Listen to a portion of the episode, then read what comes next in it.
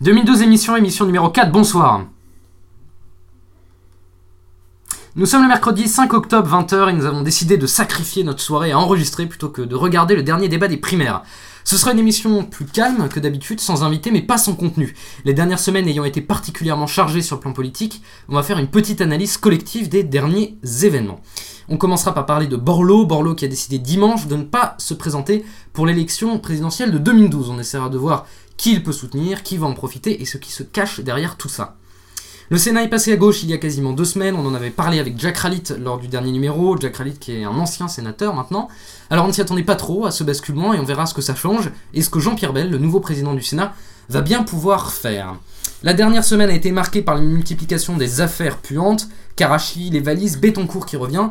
On verra si Take l'intermédiaire qui pourrait avoir financé la campagne de Balladur, peut avoir une influence sur la présidentielle. Juppé l'affirme, il ne sera pas candidat contre Sarkozy, qui reste le meilleur candidat pour la droite. Mais pourquoi est-ce que l'UMP et tous les lieutenants de Sarkozy disent tout ça? On verra pourquoi. Et enfin, on parlera de la primaire PS dont le premier tour se déroule dimanche et dont le dernier débat télévisé se déroule au moment où nous enregistrons. Hollande va-t-il gagner? Montebourg a-t-il ses chances? On essaiera de déterminer aussi si le PS est crédible économiquement. Et enfin, on terminera par une petite politique fiction. Si Sarkozy gagnait, qu'adviendrait-il? Borloo, Bell, Takedin, Juppé, Hollande, Sarkozy, voilà le programme. L'équipe de cette émission est composée de Greg, salut Salut Philippe Bonsoir à tous Et euh, bah, l'équipe est aussi composée de moi-même, les Meb. On va passer aux questions de l'émission sans plus tarder. Je vous demande de vous arrêter. Je vous demande de vous arrêter. Donc là, Léo, tu fais du déteste, c'est ça? Ouais, en fait, je fais des. Non, mais en fait, j'ai une peur, j'ai une peur bleue de, de la du mauvais, du mauvais grain euh, sonore. Bon, on va commencer par euh, les questions d'émission et donc cette. Euh, attends, je refais. Donc, les questions d'émission vont nous occuper pendant, toute, pendant tout ce numéro et on va commencer. la première partie va être commencer à la candidature, ou plutôt à la non-candidature de Jean-Louis Borloo pour cette élection présidentielle. C'était au JT de TF1 dimanche soir dernier où il a annoncé officiellement qu'il ne serait pas candidat. Euh, la première question qui me vient à l'esprit, alors euh, à vous d'y répondre maintenant, est-ce que vous vous y attendiez? Est-ce que c'est une surprise? Bah écoute, euh, moi c'est réellement une surprise, hein, parce que je pensais vraiment qu'il allait, qu'il allait y aller, parce que en fait, dans ces derniers mois, on avait tous les éléments qui nous laissaient penser qu'il partait à cette candidature. Maintenant, euh, derrière euh, cette non-candidature, euh, qu'est-ce qui se cache? Parce qu'en fait, c'est ça qui est important. Et qu'est-ce qui a motivé cette décision? Je crois que c'est ça qui, qui est le, plus intéressant. Mais toi, ça t'a pas surpris donc? Non, non, moi, moi, ça m'a surpris. Ça m'a surpris. Oui. Ah, si, ça t'a surpris. Ça m'a surpris. sinon, candidature. Greg. Eh bien, exactement la même chose que Philippe, c'est que si tu veux, euh, ouais, cette annonce est réellement, réellement surprenante et je pense qu'elle a même, euh, au-delà de son annonce à lui, surpris son propre camp. Il se trouve qu'en fait, euh, dans les milieux journalistiques, bref, je les fréquente pas tous, mais bon, il y a quand même des bruits qui tournent pas mal et même au sein de. Enfin voilà, on peut, on peut entendre dire, il y a certaines personnes qui disent qu'en fait, visiblement, il y a quand même pas mal de personnes de son camp, notamment des militants qui étaient même pas avertis de cette décision-là et qui ont justement, et qui ont justement été avertis au dernier moment en fait. Ah, j'imagine euh, bien la surprise que ça a dû être euh, pour les militants de, découvrir ça. Bah, euh, ce qui est intéressant dans, le discours de Borloo, c'est que lui explique cette non-candidature par le fait que il ne se sentait pas de porter quelque chose, de, convaincre les Français. Moi, j'ai une question quand même. C'était est-ce que d'abord il avait ses chances de gagner? On a dit qu'à un moment il, était, il, avait, il avait clairement ses chances. On avait même dit que si, si on changeait de mode de scrutin pour passer au mode de scrutin majoritaire, qui est un autre mode de scrutin par rapport à l'élection uninominale, euh, on disait qu'il pourrait gagner. Alors la question, c'est quelle, est, quelle était la crédibilité de Borloo? Est-ce que vous pensiez qu'il avait vraiment ses chances euh, Ou est-ce que ses scores auraient été des scores de 10% maximum? Il y a une époque de cette année ou de l'année dernière, je sais plus, où je me souviens qu'il avait vraiment le vent en poupe pour ne pas faire référence à, ses, à sa chevelure, mais. C'est le moment où il a quitté, c'est le moment où il a quitté le gouvernement, non? Et euh, voilà, et à cette époque-là, il avait réellement le, vent en poupe et, euh, il commençait déjà, enfin du moins toutes les personnes autour de lui et tous ses soutiens commençaient déjà au sein de ce que lui allait créer euh, à placer leurs pions. Et, finalement, en fait, on se voit, qu'aujourd'hui, bon, ben, déjà c'est plus le cas, il n'y a, plus rien.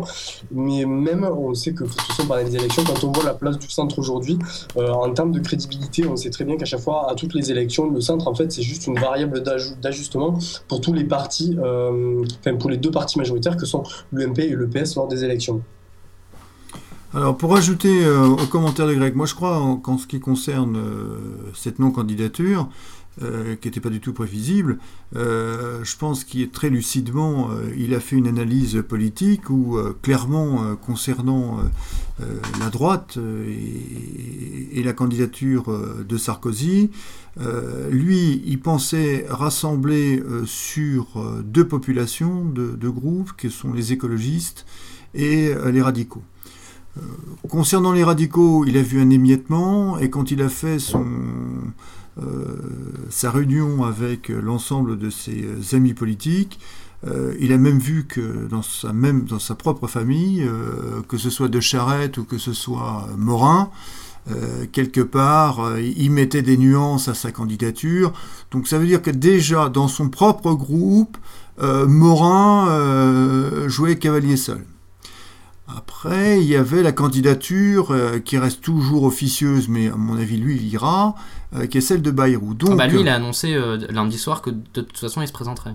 Donc clairement, la famille du centre étant éclatée, quand on regarde euh, le réserve de voix qu'il avait, euh, on peut dire entre 3 et 4%, euh, si on regarde les scores de Bayrou, 8%, quelque part, il voit très bien que c'était ni plus ni moins qu'un, non pas un supplétif, mais en tout cas, un très bon allié de la candidature et du candidat Sarkozy. Donc je pense que quelque part dans son analyse, et la décision qu'il a prise, c'est euh, de ne pas se présenter à cette, élection et certainement il donnera son, soutien euh, le moment venu à euh, Sarkozy.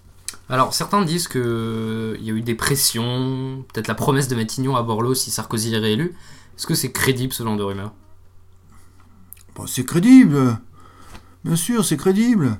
Euh, pour la bonne et simple raison, c'est que quelque part, on va regarder, enfin, demain, si Sarkozy est de nouveau président, euh, clairement, il va se retrouver euh, dans une situation où si le, Bayrou fait un très bon score, il faudra qu'il récompense le centre. ne faut pas oublier d'où vient Borloo depuis 2002. Hein, il est ministre. donc c'est quelqu'un qui connaît bien les rouages de l'État. Euh, même si en termes de résultats, on ne peut pas euh, dire que ce soit probant, hein, que ce soit... Euh, je pense que tous les Français se rappellent de son idée qui était séduisante à une époque, qui était je vais construire 30 000 maisons à 100 000 euros ». Bon, ça n'a jamais marché. mais en revanche, c'est vrai qu'il a imprimé sa marque sur euh, Grenelle, Grenelle de l'environnement 1 et 2, euh, et euh, je pense que là, quelque part, il a tenté de, rallier les écolos, mais il n'y est pas arrivé.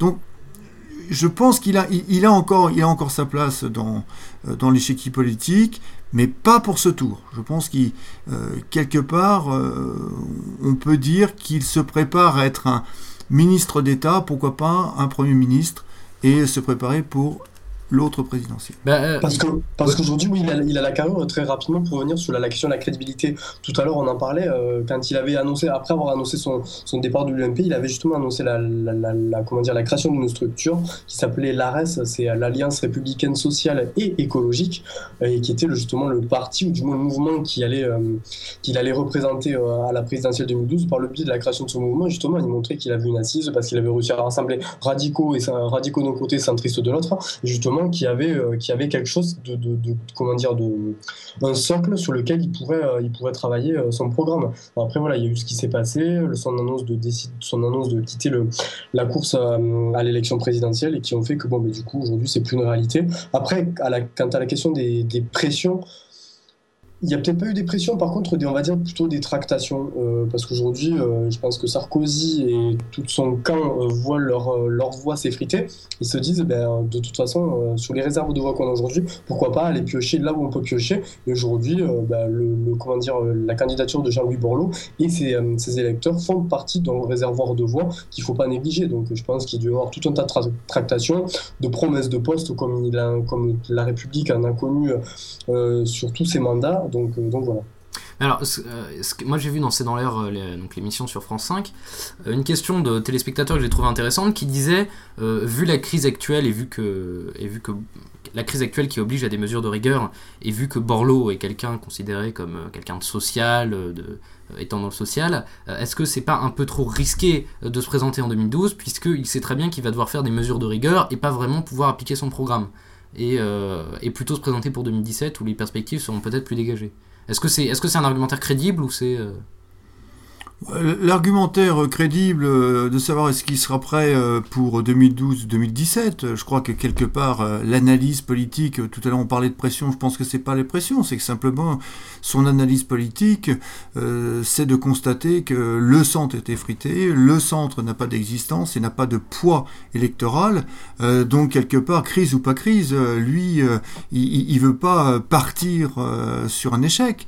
Euh, quand on pèse 3 euh, ou 4% et qu'on voit qu'aujourd'hui euh, sa famille est divisée, on va pas, il veut pas aller au casse-pipe. Et, ça, quelque part, il faut le comprendre. Donc maintenant, le contexte de la crise, c'est pour tous, c'est pour tous les candidats, hein, de droite et de gauche. Donc c'est qu'est-ce qu'il apporterait de plus et de, novateur pour rassembler les Français sur son programme? Je pense que d'abord, il n'a pas de programme. Et d'autre part, concernant le ce qu'il a fait quand il était ministre, hein, euh, ministre de la ville, bon, on peut pas dire que ce soit probant. Euh, concernant euh, l'environnement et ce qu'il a proposé dans le Grenelle 1, Grenelle 2, Copenhague, ça n'a pas eu de, ça pas eu de conséquences. Donc, ah, Grenelle quand même si. Grenelle, euh, euh, aujourd'hui, on peut pas dire euh, que les écologistes soient hein. satisfaits, que tout le monde déplore qu'on a, oublié Grenelle et qu'il n'y a eu aucune conséquence concernant l'écologie. Donc quelque part, il était porteur de cette idée de Grenelle et que dans les faits, c'est comme quand il était ministre de la ville, on, a malheureusement, il n'a pas eu de résultat. Donc, euh, il est issu d'une famille petite, divisée, et il était dans le camp de la droite. Et quand je dis dans le camp de la droite, il a été ministre d'État. Donc, quelque part, il voit très bien qu'il n'a pas de place. Est-ce qu'il je trouve que ce que dit Philippe est vraiment intéressant, c'est qu'en fait, il y a, réellement, en fait, il s'aperçoit peut-être, il s'est peut-être aperçu, après j'en sais rien, on est toujours dans, l'idée, dans l'hypothèse, mais il s'est peut-être aperçu que tout simplement, il serait incapable de rassembler au-delà de, euh, des centristes et des radicaux. Et en fait, on sait, enfin, on pense savoir, et je pense qu'aujourd'hui, ça, ça doit vraiment être le cas, c'est qu'avec la crise qui s'annonce, on sait que le pire est encore devant nous, euh, sans être alarmiste. Euh, il y a aujourd'hui sans être alarmiste. il y a aujourd'hui réellement besoin euh, de, comment dire, entre guillemets, je pense, d'un gouvernement d'union nationale. Enfin, ce que j'entends par là, c'est qu'il y a vraiment une. Mais est-ce que Borloo a la capacité de rassembler? Parce que c'est ce que disait Bayrou. Il disait, euh, justement, justement c'est qu'il faut vraiment qu'il y ait une adhésion euh, totale et la plus large possible au projet qui sera porté, que ce soit à gauche, à l'UMP, au centre, n'importe où, euh, à un projet qui permettra de, pas de renflouer la France, mais du moins de la remettre à pied après les turbulences qu'elle qu'elle connaîtra dans les, dans les mois et les années à venir. Hmm. Euh, moi, ce qui m'étonne quand même dans cette décision, c'est la précipitation qui était faite dans sa démarche. C'est-à-dire qu'on a vu que, euh, vraisemblablement, il a pris sa décision le, samedi, samedi après-midi et qu'il l'a annoncé le dimanche soir. Euh, donc euh, en plus quand on a vu que, le nombre de gens qui étaient pris au dépourvu, pourquoi, pourquoi, pourquoi ça? Tu sais, je crois qu'il faut, il faut pas faire de, de plans sur la comète. Il hein, faut pas voir non plus euh, des, des, choses cachées, secrètes. Et quelque part, les candidats qui se présentent à l'investiture suprême, à un moment, il faut qu'ils prennent des décisions. je pense que Borloo fait partie de ces hommes qui sont extrêmement lucides euh, concernant une analyse politique et que quelque part, même s'il avait la volonté d'y aller, c'est-à-dire euh, de dire ok, j'ai, je suis le candidat de l'alternative euh, du centre pour récupérer des déçus du sarkozysme, ça n'a pas marché. Donc, il fait un constat qu'à droite, il va pas récupérer des voix. Il voit qu'au centre, globalement, Bayrou va y aller et que la famille est divisée. À un moment, il se regarde dans la glace et il se dit bah attends, euh, je vais quand même pas euh, aller euh, au casse-pipe. Donc quelque part, il peut pas se permettre dans une élection nationale, puisqu'en fait il est encore jeune. il a quand même une expérience gouvernementale. Il se réserve pour 2017. Et que, et, et que quelque part, je pense que c'est un excellent cheval pour la droite. Pourquoi? Parce que si Sarkozy gagne et que euh, Bayrou lui apporte les, les voix qui lui permettront de gagner, je parle de Sarkozy, quelque part il faudra qu'il donne une caution au centre, et là, il rappellera Borloo. Alors, euh, on va rapidement essayer de voir un petit peu euh, quel peut être l'avenir pour les potes à Borloo. à votre avis, rapidement, quel est l'avenir pour Bayrou? Bah, Bayrou, moi je pense qu'il va y aller. Il va y aller parce Cavalier que. seul, Cavalier seul, il a, voilà, lui, il, a, toujours dit. Mais est-ce que, est-ce qu'il va, il va permettre de, comment dire, est-ce qu'il incarne plus le centre que Morin par exemple? Est-ce qu'il va faire plus de voix que Morin? Si Morin se présente. Il est, clairement affiché, il est clairement affiché centre. Enfin, il se, il, comment dire, il crie haut et fort qu'il est le centre de tout. Euh, comment dire, Bayrou. Donc, je pense que oui, clairement, il arrivera à incarner euh, le centre beaucoup plus que Morin, beaucoup plus que, euh, que comment dire, que Borloo, beaucoup plus que d'autres. Bayrou a, a quand même un passé politique de ministre il a quand même aujourd'hui une position qui n'est pas très claire, en tout cas à l'heure actuelle, concernant euh, Sarkozy. Je m'explique. Je pense qu'il est, déterminé à aller euh, à l'élection présidentielle.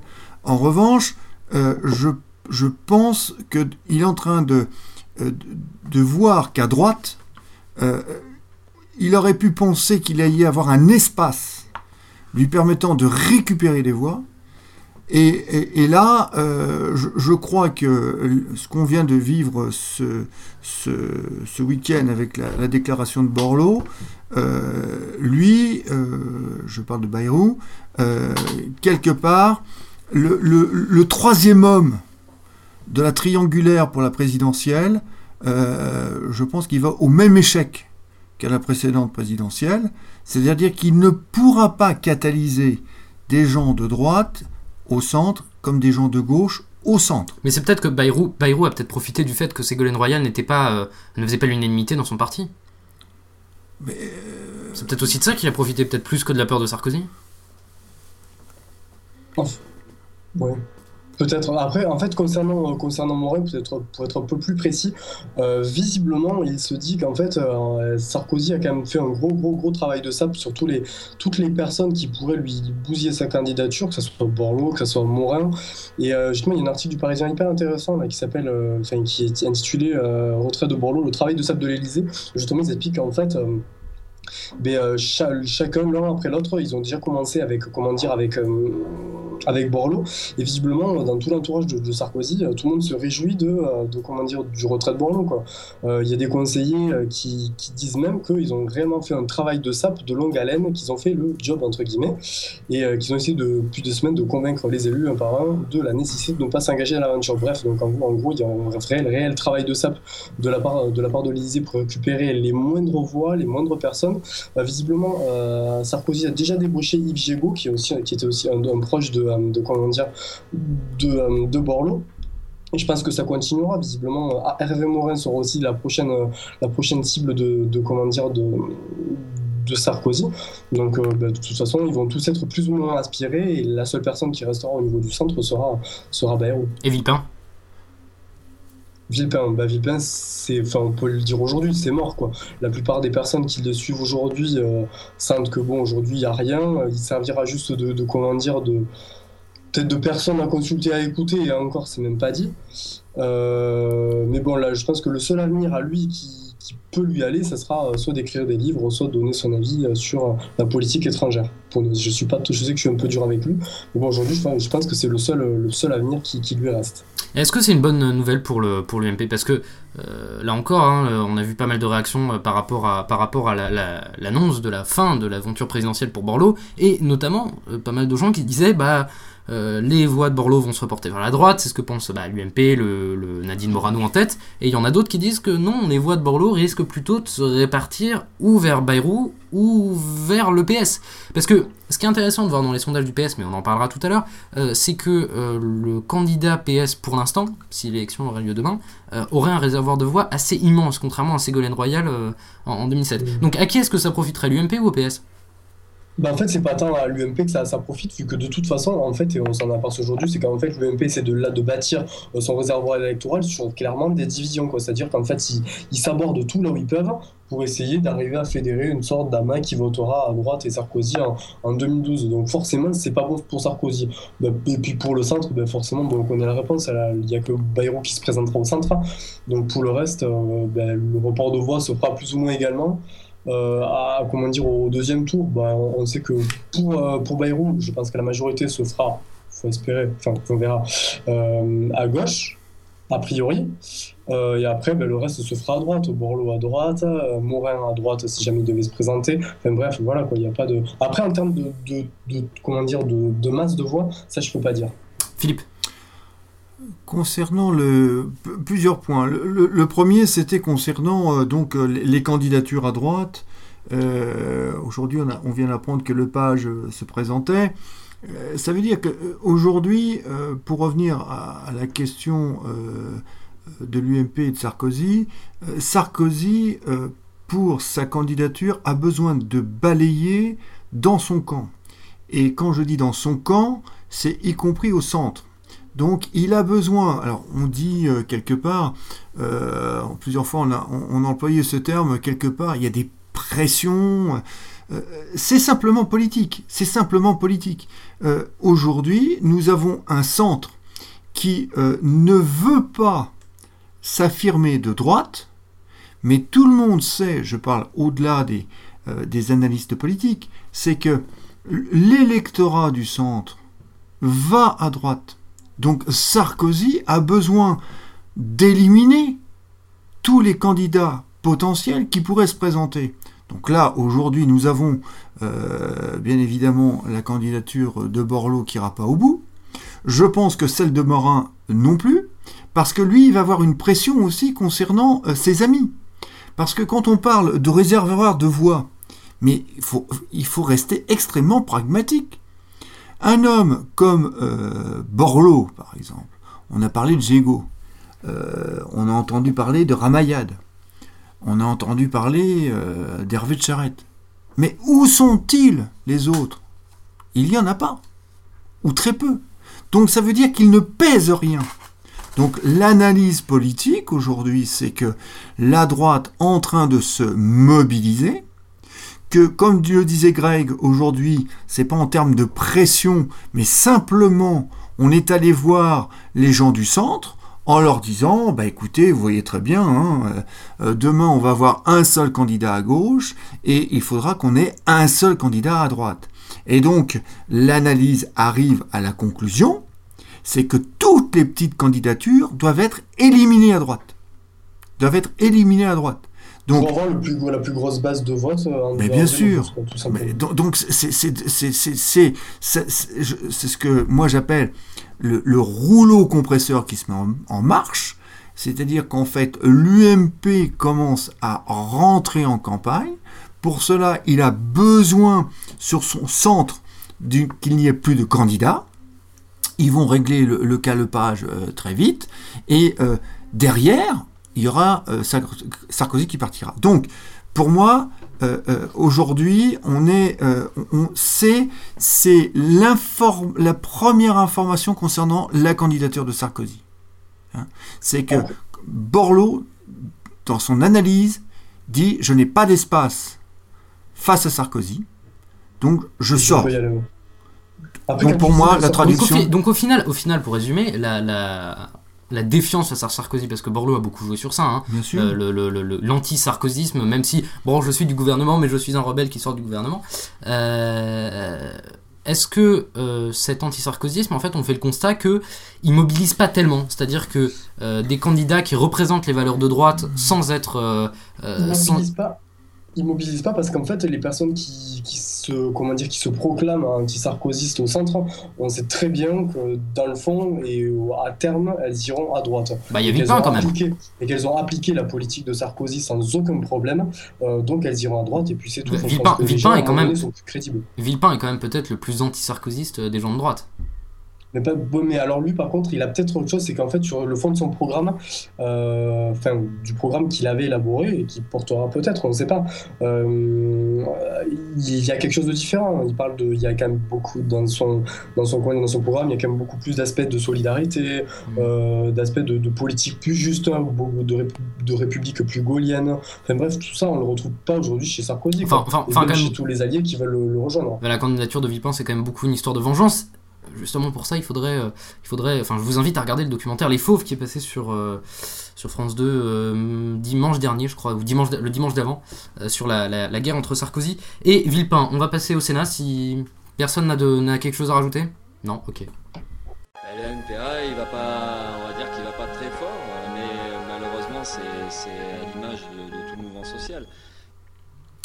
Le Sénat est passé à gauche, oui, c'est Philippe Poutou, le candidat du NPA, qui disait ça au micro de LCI.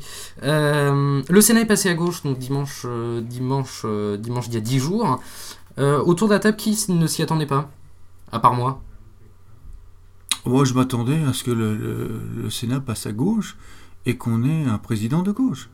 Parce que quand même, même les gens de gauche disaient, bon, on va peut-être avoir 4-5 sièges de, de bah, retard à partir du moment où tu as la majorité à, comment dire, dans, dans, dans l'Assemblée, enfin, dans les, dans, parmi tous les, les, comment dire, tous les sénateurs, euh, ben, pour, je pense Non, mais pour avoir la majorité des sénateurs, il faut déjà voir. Est-ce que tu t'y attendais ça? Bah, euh, c'est arithmétique, hein. parce que là on est encore, encore une fois dans, euh, dans, dans, dans, des hypothèses, d'ailleurs le centre avait aussi sa place, euh, qui était euh, là sur un, corps électoral fermé. Les grands électeurs sont connus. À partir du moment où les conseils généraux, euh, les conseils régionaux et beaucoup de mairies sont passés à gauche, arithmétiquement, il était tout à fait normal que ce soit. Oui, mais c'est surtout les petites communes qui votent, donc ça c'est un peu indécis. Oui, mais si tu veux, le, mode de scrutin, ne on, ne pouvait pas imaginer euh, que la droite allait pouvoir euh, conserver la majorité au Sénat. Donc il était clair que c'était ou des, défections internes à la gauche, voire un comportement peut-être un, peu autonome des écolos, ce qui n'ont pas été, et, éventuellement du centre. Donc aujourd'hui, la probabilité que le Sénat passe à gauche, c'était une, probabilité importante. Oui, importante, mais c'était pas sûr.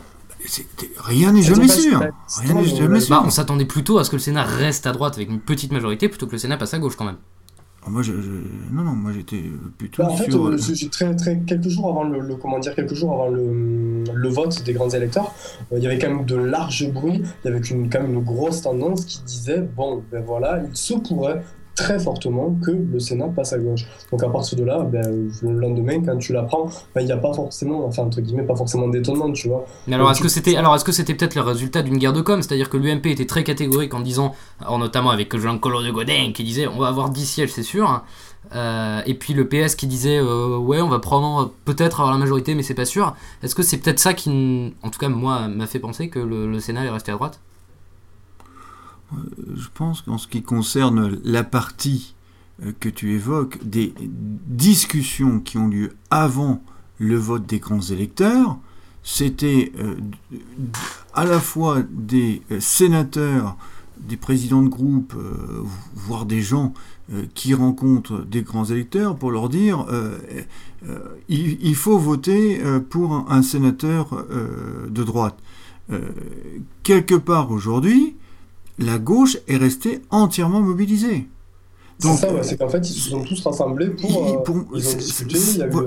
Voilà, donc pour moi, c'est l'arithmétique qui nous était extrêmement, qui était extrêmement défavorable à la gauche. Quand il y a bien unité, on peut tout à fait additionner la totalité des voix pour gagner même une chambre qui a un mode de scrutin qui favorise plus les, campagnes, ce qu'on appelle les campagnes, bref, que les villes et les banlieues. eh bien, la démonstration a été faite que quand la gauche est unie, que la gauche est capable de, de, porter un, un projet, il n'y a pas de défection, et y compris des écologistes. Alors les communistes aussi, hein, je pense qu'ils vont avoir un certain nombre de prétentions pour, pour avoir des, euh, des postes à responsabilité à l'intérieur des commissions du Sénat, mais c'est la démonstration qu'il n'y a pas de raison qu'on perde, même quand on n'est qu'à 7 voix d'écart. Donc, voilà, que toutes les, voix, les, comment dire, toutes les personnes de, a priori d'une même force politique sont rassemblées et on peut, ils peuvent arriver à faire basculer le, le Sénat. Quoi. Ouais. Euh, est-ce qu'on en fait pas un peu trop pour une petite majorité? Parce que quand même, le, PS n'a que 5, non, 2 ou 3 deux ou trois voix d'écart par rapport à la gauche? Bah, c'est historique, c'est la première fois que le Sénat passe à gauche. Donc ça, rien que ça, déjà... Ouais, mais c'est plus, symbolique. Oui, bah, oui, mais je, je sais pas ce que moi je, je, sais pas ce que ça veut dire symbolique. Euh, il y a une majorité qui a gagné. Euh, il y a un président qui a été élu sans aucune contestation. Euh, aujourd'hui, le Sénat est passé à gauche. Oui, Donc, oui mais n'empêche, attends, il y, a aussi majorité, majorité. Oui, on est d'accord, mais la symbolique, elle est là en fait dans le, fait que le Sénat passe à gauche. Le Sénat, mais pas n'importe quand. Le Sénat passe à gauche à la veille des élections présidentielles. On a déjà une sorte de premier signal de ce qui pourrait arriver en 2012. Et rien que ça, déjà dans l'inconscient, l'inconscient, ça travaille. On voit très bien les réactions qu'il y a eu après le passage à gauche du, Sénat, euh, que ce soit à gauche ou à droite. À gauche, forcément, mais on dit les gens se sont confortés confortés, pardon, dans leur position, tandis qu'à droite, il commençait déjà à y avoir euh, des, remous, ça commençait déjà à discuter, etc., etc. Donc rien que ça, déjà, rien que sur le symbole, ça joue sur les inconscients des, des personnes. Et bien sûr, sur le fait que euh, ce symbole-là soit, enfin, hormis le fait que ce symbole-là soit historique, vu que le Sénat passait pour la première fois à gauche. Euh, mais quel, quel sera l'impact? Enfin, quand je disais c'est symbolique, ça veut dire que euh, le passage du Sénat va pas changer euh, de manière imminente grand chose dans la vie politique française. là, c'est méconnaître nos institutions. On est dans un système parlementaire bicamériste. On a une Assemblée nationale et on a un Sénat. On avait un Sénat Godillot on a un Sénat d'opposition. Quand va se présenter des lois comme les, lois de finances, je pense que la majorité sénatoriale va bien faire comprendre euh, que concernant les lois euh, qu'elle va devoir euh, travailler, elle a son opinion concernant les projets du gouvernement. Sur ce point-là, sur ce point-là, je vais peut-être, je vais être beaucoup plus mesuré avec toi. Il se trouve qu'en fait, Jean-François Copé a fait la demande euh, à comment dire à Jean-Pierre Bell, qui est donc le nouveau président du Sénat, euh, de présider la commission des finances. Et le président du Sénat s'est montré favorable à cette euh, à cette décision-là. Donc, je t'avoue, pour le coup, je suis assez surpris. Et je, ouais, j'attends de voir. Alors, pas moi, alors moi, pas du tout. je suis pas du tout surpris parce que euh, c'est ce qui s'était passé à l'Assemblée nationale, euh, où euh, l'UMP avait accordé la, présidence de la commission des finances à, au PS, qui avait choisi Jérôme Cahuzac, mmh. et qui s'était octroyé, si je ne m'abuse, le reste des présidents de, présidences de commission. donc là, là en fait, le, PS renvoie l'appareil. Maintenant, je crois que ce qui, ce qui est vraiment l'objet des négociations en ce moment, c'est la question de la désignation du président. C'est-à-dire que, en fait, le PS voudrait bien pouvoir désigner soi-même le président UMP de la commission des finances, alors que l'UMP voudrait. C'est pas plus mal. Euh, bah oui, mais en même temps, pour l'Assemblée nationale, c'était le PS qui avait désigné soi-même, euh, qui avait, décidé, qui avait désigné lui-même le, le, président de la commission des finances, qui était euh, Jérôme Cahuzac, alors que l'UMP aurait préféré quelqu'un de, de, plus, de plus libéral. Enfin, d'un point de vue démocratique, le fait que l'on confie cette commission des finances à quelqu'un de l'opposition, ça me paraît extrêmement positif. Oui. Donc je pense que c'est pas du, du, calcul politique, ça devrait même être institutionnalisé parce que tout simplement, euh, c'est quand même un poste clé hein, d'observation et, de, euh, de, remarque, euh, pour pas dire d'opposition. Donc, quelque part, le fait que le président du Sénat, sans aucun problème, confie la commission des finances à l'opposition, ça va dans le sens démocratique et moi, ça me convient parfaitement. En, parlant de... le, problème, le problème là, c'est qu'en fait, en fait, on se retrouve du coup à la base, on a quand même, comme tu le disais tout à l'heure, un bicamérisme, c'est-à-dire avec une assemblée plutôt à droite et un Sénat plutôt à gauche. Le truc, c'est qu'en fait, en faisant ça, en fait, on se retrouve avec un, organe qui est du coup beaucoup plus, comment dire, beaucoup plus, fait une sorte d'alternance au sein du Sénat, en fait. Et je, en fait, je vois pas tellement l'intérêt, quoi. Parce que du coup, il n'y a plus tellement ce bicamérisme, en fait. On se retrouve voilà, une sorte de vulgaire alternance. Euh, le fait que la commission des finances soit attribuée à l'UMP, ben, du coup, euh, surtout dans cette époque de, de, crise et où on a besoin que l'économie soit forte, je me dis, bon, ben, est-ce qu'on ne fait pas justement le jeu de l'UMP en ben, leur laissant justement la tête de la commission des finances? C'est la question que je propose en fait. Écoute, je pense que d'un point de vue euh, fonctionnement démocratique et, et républicain, euh, je pense que ça ne peut pas être pire que ce qu'on a vécu à l'époque de la cohabitation. Parce que pour l'exécutif, d'avoir un président avec un Premier ministre d'opposition, d'un point de vue institutionnel, je trouve que c'est quand même complètement contradictoire. Euh, non, moi je pense que quelque part, euh, là, il faut, il faut faire confiance au président euh, du Sénat, qui a tout de suite dit qu'il ne ferait pas de,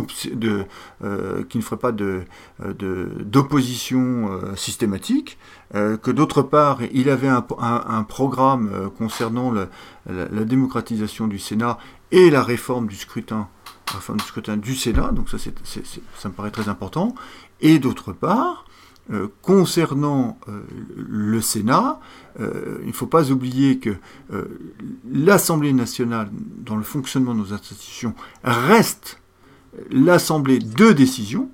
Donc, quelque part, le risque, on pourrait dire, bah oui, mais on est en train de, euh, au niveau législatif, de, créer une assemblée de droite et un Sénat de gauche qui vont se mettre en opposition, donc ça va tout bloquer? Non, je pense pas ça va peut-être influencer, ça va peut-être euh, euh, nuancer, mais en tout cas, ça ne va pas bloquer.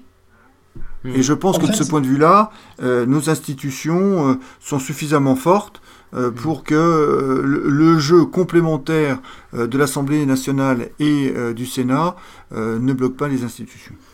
Très rapidement. très rapidement, euh, moi j'y vois deux choses encore et je reviens vraiment là-dessus parce que je trouvais ça quand même assez particulier.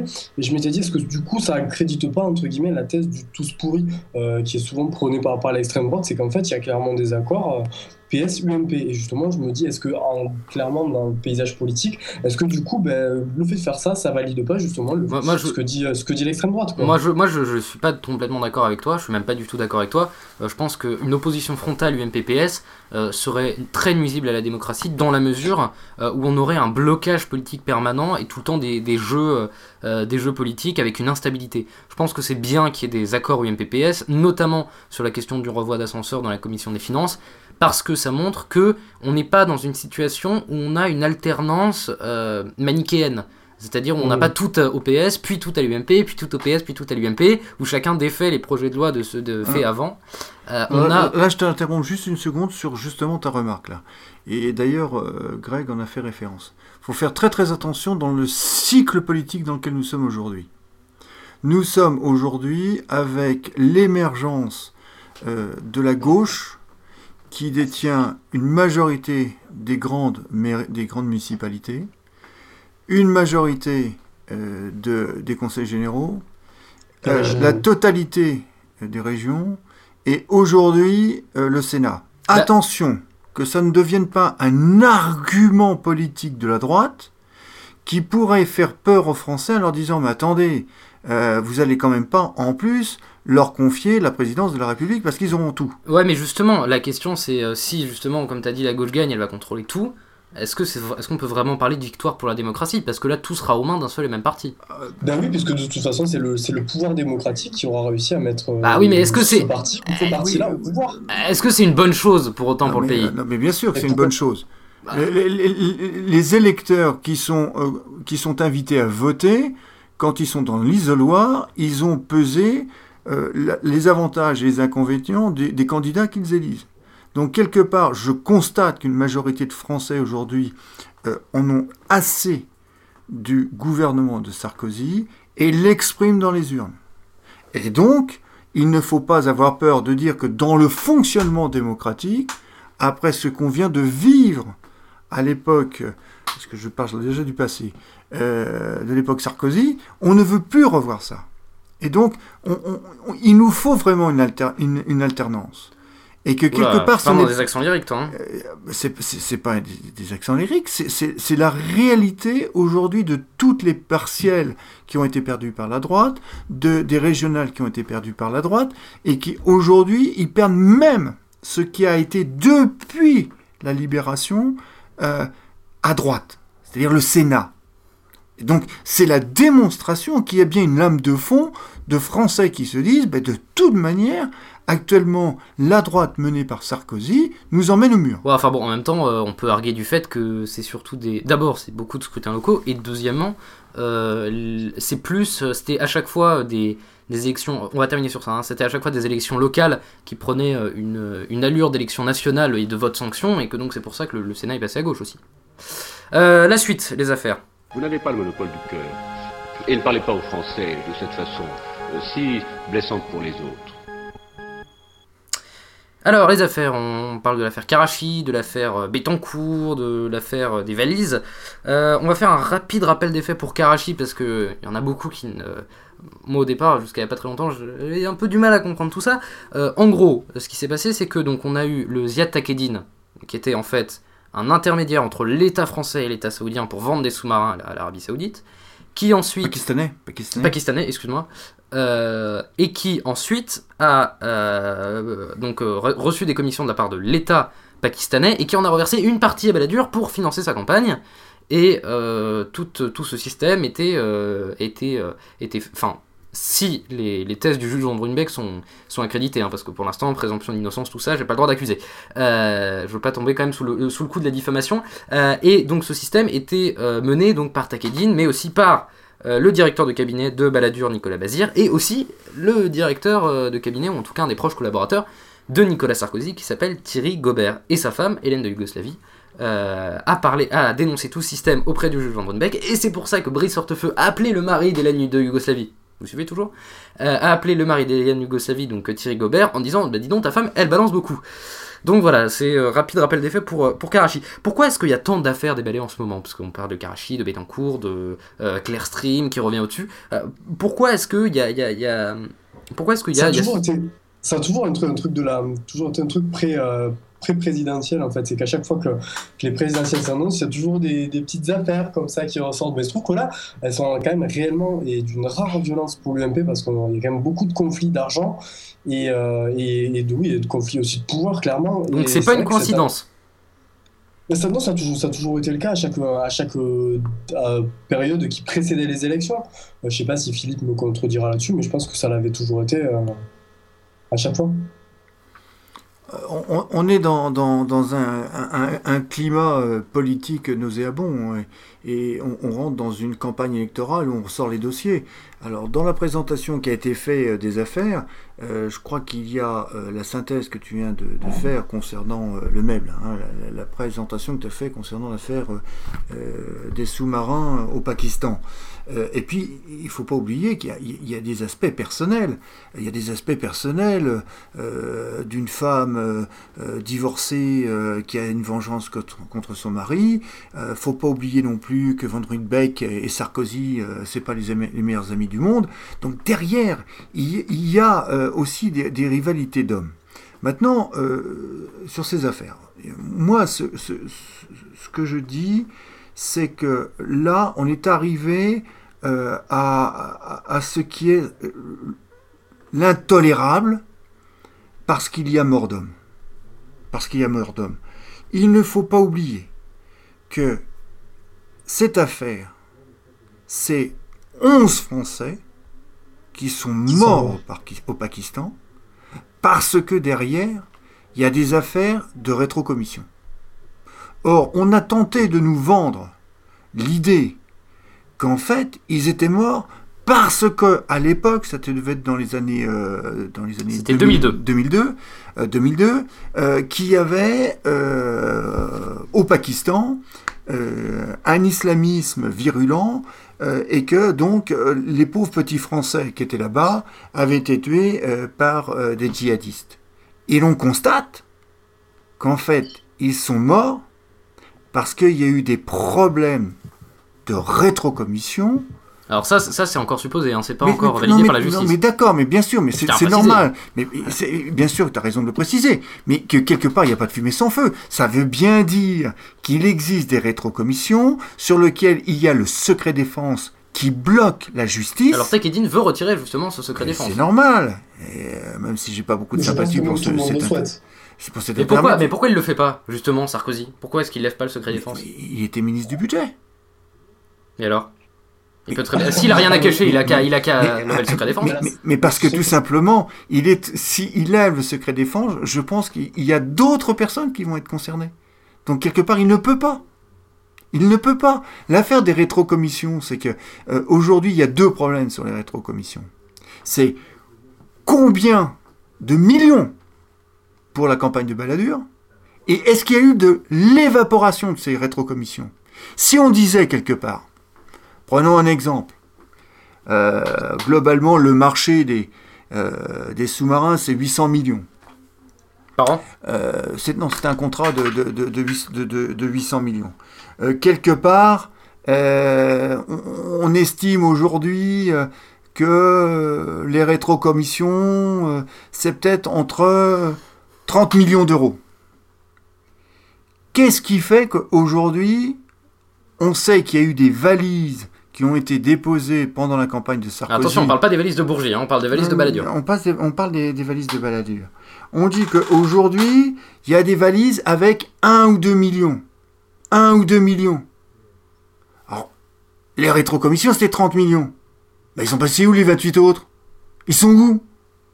Bah, ils dans, sont la dans po- quel- dans la popoche de Takedin, non? Ah Je ne sais pas. Mais moi, je ne sais pas. Enfin, c'est- c'est comme ça que ça devrait marcher, non? Mais, mais, mais, je, mais je ne sais pas. Bah alors, toi, tu penses que c'est quoi alors? Je pense qu'aujourd'hui, c'est tellement occulte que concernant le fonctionnement démocratique de nos institutions, fait qu'on a mis un scellé secret défense parce que derrière, on va s'apercevoir que les fonds qui ont les fonds concernant ces rétrocommissions ont peut-être été beaucoup plus importantes pour euh, Balladur, voire qu'elles ont été utilisées pour autre chose. Et est-ce que, est que si le PS arrive au pouvoir, ils peuvent lever le secret défense et couler la droite? Il pourrait, il pourrait le lever, il pourrait le lever euh, à la condition, la seule, c'est que aucun d'eux ne soit mouillé dans ce genre d'affaires. Ça, ils savent clairement, Bah, je pense. Après, s'il y a juste euh, Mitterrand qui est, qui, est, qui est mouillé dans l'affaire, ça va, ils peuvent, euh, ils peuvent cracher sur la tombe d'un mort. Euh, alors, au Conseil, cons- il y, a- il y a quand même un épisode intéressant, dont on, a un peu- dont on a peu parlé, mais qui est intéressant quand même, c'est que Roland Dumas, ancien président du Conseil constitutionnel en 95, alors le Conseil constitutionnel, entre autres missions, ils sont chargés de valider les comptes de campagne des candidats. Et Roland Dumas a eu sous la main les comptes de campagne de Balladur et de Chirac. Il les a vus, il a fait Oh, c'est bizarre, je sais qu'ils sont falsifiés, mais je les valide quand même. Donc, il- Soutien, on se rappeler, rappeler, faut le rappeler aussi qu'il est aussi qu'il a quand même été le soutien de Laurent Gbagbo euh, pendant le, le conflit en Côte d'Ivoire, si je me trompe pas. Mais est-ce que. Alors, lui, son argumentaire, c'est je- j'ai validé les comptes de campagne pour ne pas créer un bordel politique monstre. Parce que c'est vrai que s'il dit les comptes de campagne euh, de euh, l'ex-favori à la présidentielle et du nouveau président sont faux, là, ça aurait. euh, ça t'aurait foutu en l'air une nation, non? Faux argument, ou alors il a été acheté. Oula, il a été acheté, tout simplement. Ben, de toute façon, enfin, moi je pense que c'est, il a été acheté et cet argent a servi à financer la France-Afrique. Non, je rigole. Euh, mais bon, en fait, on n'en sait rien de ce qui est devenu son- cet argent. Donc là, c'est vrai qu'on c'est- on peut difficilement, on peut difficilement juger. Mais je, je pense que bon, à une époque, je sais pas, moi je sais pas, si peut-être Philippe nous le dira peut-être, mais, mais je sais pas si la, comment dire, tout ce qui concernait l'argent était aussi euh, entre guillemets scruté que ça ne l'est aujourd'hui en fait. Non, c'est-à-dire qu'en fait, maintenant, il y, a- des lois euh, qui ont été euh, justement mises en place pour euh, border les campagnes politiques au niveau financier. Mais pour revenir à la question du commentaire de Roland Dumas, Roland, le Roland Dumas, c'est pas quelqu'un de clair. L'affaire Elf, c'est quelqu'un qui, aujourd'hui, on sait très bien qu'il a touché beaucoup d'argent de sociétés privées.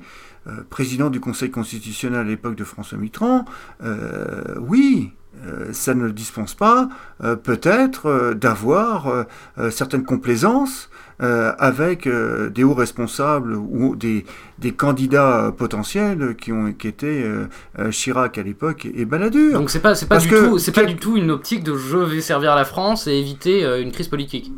Oh, je, dirais plutôt oh là là, je découvre que quelque part entre Chirac et Balladur, il y a des il y a des gamelles. Euh, bah je ne les soulève pas et puis euh, ils sont à droite ils ont casse des ils, restent dans leur marigot et qui sont qui restent entre eux donc je ferme les yeux je ferme les yeux. Alors pourquoi est-ce qu'aucune casserole ne sort sur la gauche? Parce qu'on parle beaucoup des affaires de l'UMP et pourtant la gauche doit sûrement en avoir des petites casseroles. Par exemple l'affaire Guérini. Pourquoi est-ce qu'on en parle si peu? Moi, l'affaire Guérini, on en a parlé. Aujourd'hui, euh, Guérini, il a été, euh, il a été comment dire, euh, enfermé. Il est en prison. Il a, il a un examen. je pense que pour le coup, ça avait été aussi une excellente occasion pour le PS de commencer un peu à, à reprendre là, entre guillemets, la main sur certaines de ces, de ces, comment dire, de ces fédérations, comme celle de Marseille, qui font partie des, des plus, gros, plus gros réservoirs électeurs pour les primaires. Euh, et, donc voilà, mais on, en parle des, affaires du PS, il y avait aussi fraîche. Enfin, on en parle quand même beaucoup moins que les affaires de l'UMP quand même. Peut-être, euh, hypothèse que le PS est beaucoup moins mouillé dans ses affaires. Ah oui, c'est ça. Ouais. Je dis ça rigolant, non, mais après, peut-être que les affaires sont cachées. C'est vrai qu'on l'a pour non, mais... Et c'est pas dit que les, affaires ressortent pas justement entre les candidats eux-mêmes et qui déterrent ça entre eux. Parce qu'il y a de fortes chances quand même que l'affaire des valises de Bourgie, c'est probablement un scud de, de Sarkozy envers. Voilà, ou que ça puisse éclabousser aussi le PS, pourquoi hmm. pas. Alors, Sarkozy, quand il évoque le nom du juge Van Ruymbeck, qui est le juge d'instruction de l'affaire Karachi, rappelle que Van Ruymbeck a aussi jugé Claire Stream, c'est une affaire très complexe avec Villepin, qui a été en gros extrêmement défavorable au chef de l'État. Euh, pourquoi est-ce qu'il dit ça? Il pense que Runebeck veut le couler? Est-ce que c'est possible? Oui, c'est ce que je te disais tout à l'heure. Ils sont tous les deux euh, chiens et chats. Ce sont aujourd'hui euh, deux hommes qui ont des comptes à, régler. veut, veut, couler Sarkozy. C'est pas dans ces termes. C'est qu'il ne, il ne peut pas couler Sarkozy. En revanche, il peut lui faire du mal. Mais pourquoi C'est quoi son but à, je, je, te dis, je, je suis qu'un un modeste citoyen observateur de, la vie politique. Je constate simplement qu'ils sont systématiquement l'un et l'autre en opposition. Mhm. Donc est-ce qu'il que est-ce que c'est un frustré à un moment dans sa carrière où il n'a pas pu euh, euh, devenir euh, ministre de la justice? J'en sais rien, j'en sais rien. Je, il a peut-être pas supporté la loi sur les juges d'instruction, tout simplement. Tout simplement, je, ne sais rien. Ce que ce qu'on constate, c'est qu'ils est, ils sont tous les deux systématiquement en opposition. Mais pourquoi Sarkozy coupe pas court à toutes ces enquêtes? Parce que normalement il devrait avoir le pouvoir quand même. il, il, pourrait le faire, sauf que maintenant, on en plus, avec ça a quand même sacrément éclaboussé. Donc, à partir de là, pour faire taire tout ça maintenant. Et puis, tu ne pourras pas empêcher des journalistes, euh, les journalistes aujourd'hui, de faire leur travail. Maintenant que ça, tout ça a été divulgué, aujourd'hui, les journalistes font un travail assez énorme. Je pense. Ouais, c'est vrai que les journalistes deviennent eux-mêmes les juges d'instruction. Là. Je pense entre, autres à Mediapart qui fait quand même un sacré travail de fouille, ou même au canard enchaîné. Et eux, tu peux pas les arrêter aujourd'hui. Parce que Mais ça, les, journalistes jouent aussi avec ça, il faut se le dire. Ils savent clairement que s'ils se font euh, surveiller, eh ben, ils vont pouvoir. Euh, justement faire un article disant voilà, nous on a été surveillés, euh, voilà ce qui se passe aussi, et voilà ce qu'est Sarkozy aujourd'hui. Donc voilà, aujourd'hui, euh, ben, il n'y a rien qui peut bloquer les journalistes, quoi, mis à part le, secret défense. Alors, moi, moi, ce que je voudrais dire, reprendre le meuble sur, euh, sur le, le, le, commentaire très populiste qu'il vient d'avoir, et que je réfute complètement. aujourd'hui, les journalistes sont devenus des juges d'instruction. Mais il ne faut absolument pas rentrer dans cette, dans cette caricature les journalistes font leur boulot. C'est parce qu'il y a des juges, parce qu'il y a des policiers qui vont voir des journalistes et qui balancent de l'information. Il faut remettre Donc les en fait, les journalistes, en fait, les journalistes, ils font quasiment pas d'enquête. Les journalistes, c'est leur métier, c'est l'investigation. Ils ont un carnet d'adresses, et dans leur carnet d'adresses, ils ont des juges, ils ont des policiers. Pourquoi un juge d'instruction donne des informations à un journaliste? Pourquoi un policier va, donner des informations à un journaliste? Parce que dans son canal hiérarchique, il ne peut pas passer l'information pour que ça bouge. Donc il trouve un, autre canal qui est la presse. Donc aujourd'hui, les journalistes font leur, métier, font leur métier et ils font leur métier et grâce à eux, justement. J'ai jamais dit que c'était mal. Hein, euh. Ah, euh, je ne voudrais pas qu'il y, ait de confusion concernant euh, le pouvoir des journalistes qui deviendraient des juges d'instruction.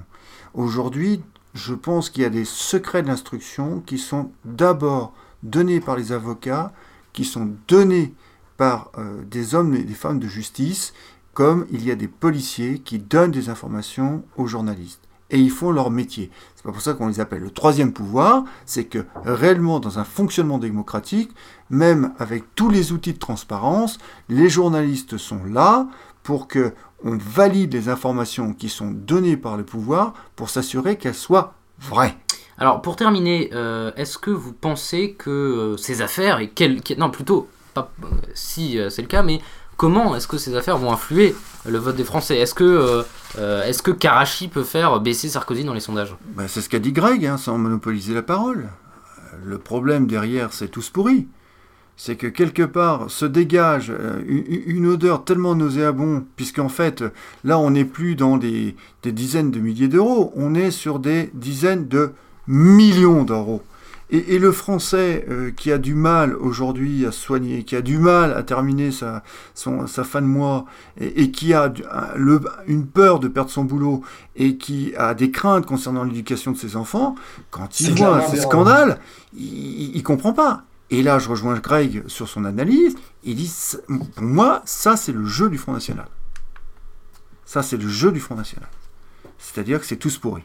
Hein. Et que, euh, quelque part, euh, aujourd'hui, et euh, je ne m'étendrai pas sur le sujet, parce que qu'est-ce qui fait la différence de la gauche et de la droite? Pourquoi il n'y a pas plus d'affaires à gauche? C'est qu'il il y a quand même, dans, dans- dans la droite, une pratique des relais avec le monde financier et le monde industriel qui a fait que toujours la droite s'est appuyée sur la bourgeoisie et qui leur finançait leur campagne et ça a Ah, toujours existé. Ouais, il y avait aussi même le monde politique. Enfin, quand tu vois ce que ce qu'a donné euh, la France-Afrique aujourd'hui, tu te dis, bon, mais d'accord, euh, c'est quand même euh, d'une gravité assez extrême, quoi.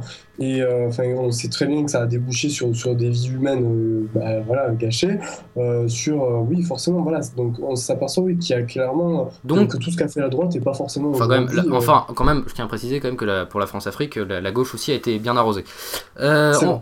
C'est pas faux. hein. Euh, allez, on va passer au, à la suite, à savoir l'avenir de l'UMP.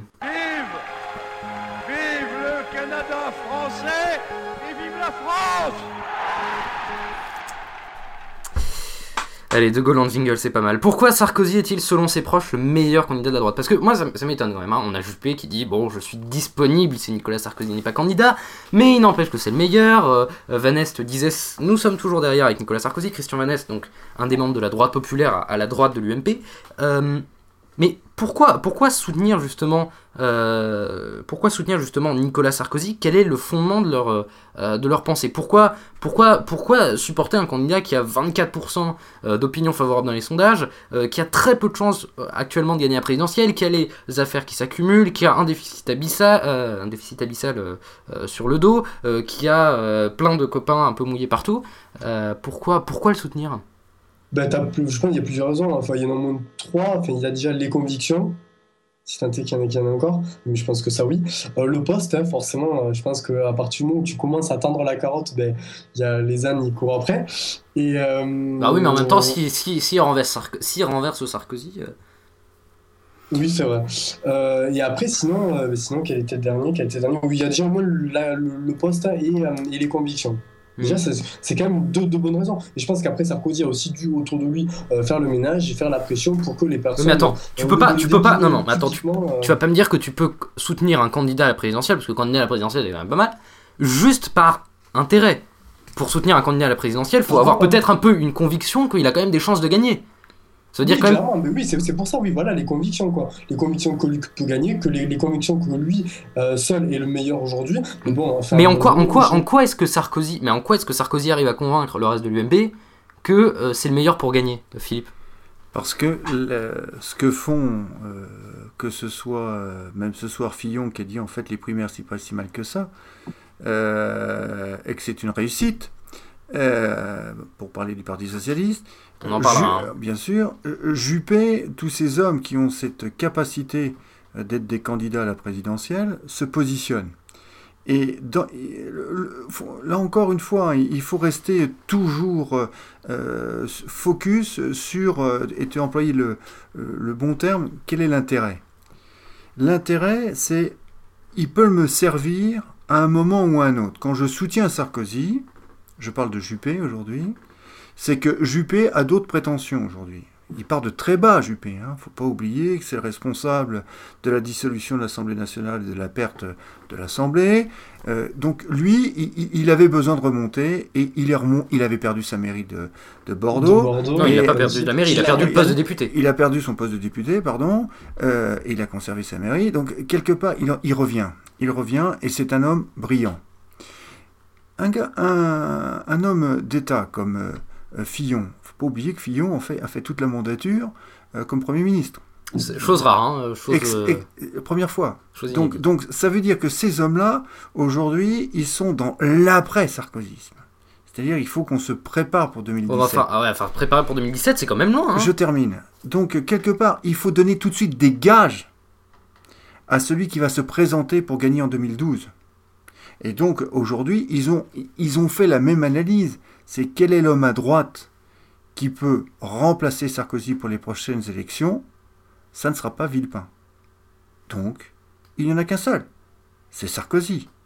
Et pourquoi c'est Sarkozy? Parce qu'il faut le remettre dans le contexte dans lequel nous sommes aujourd'hui.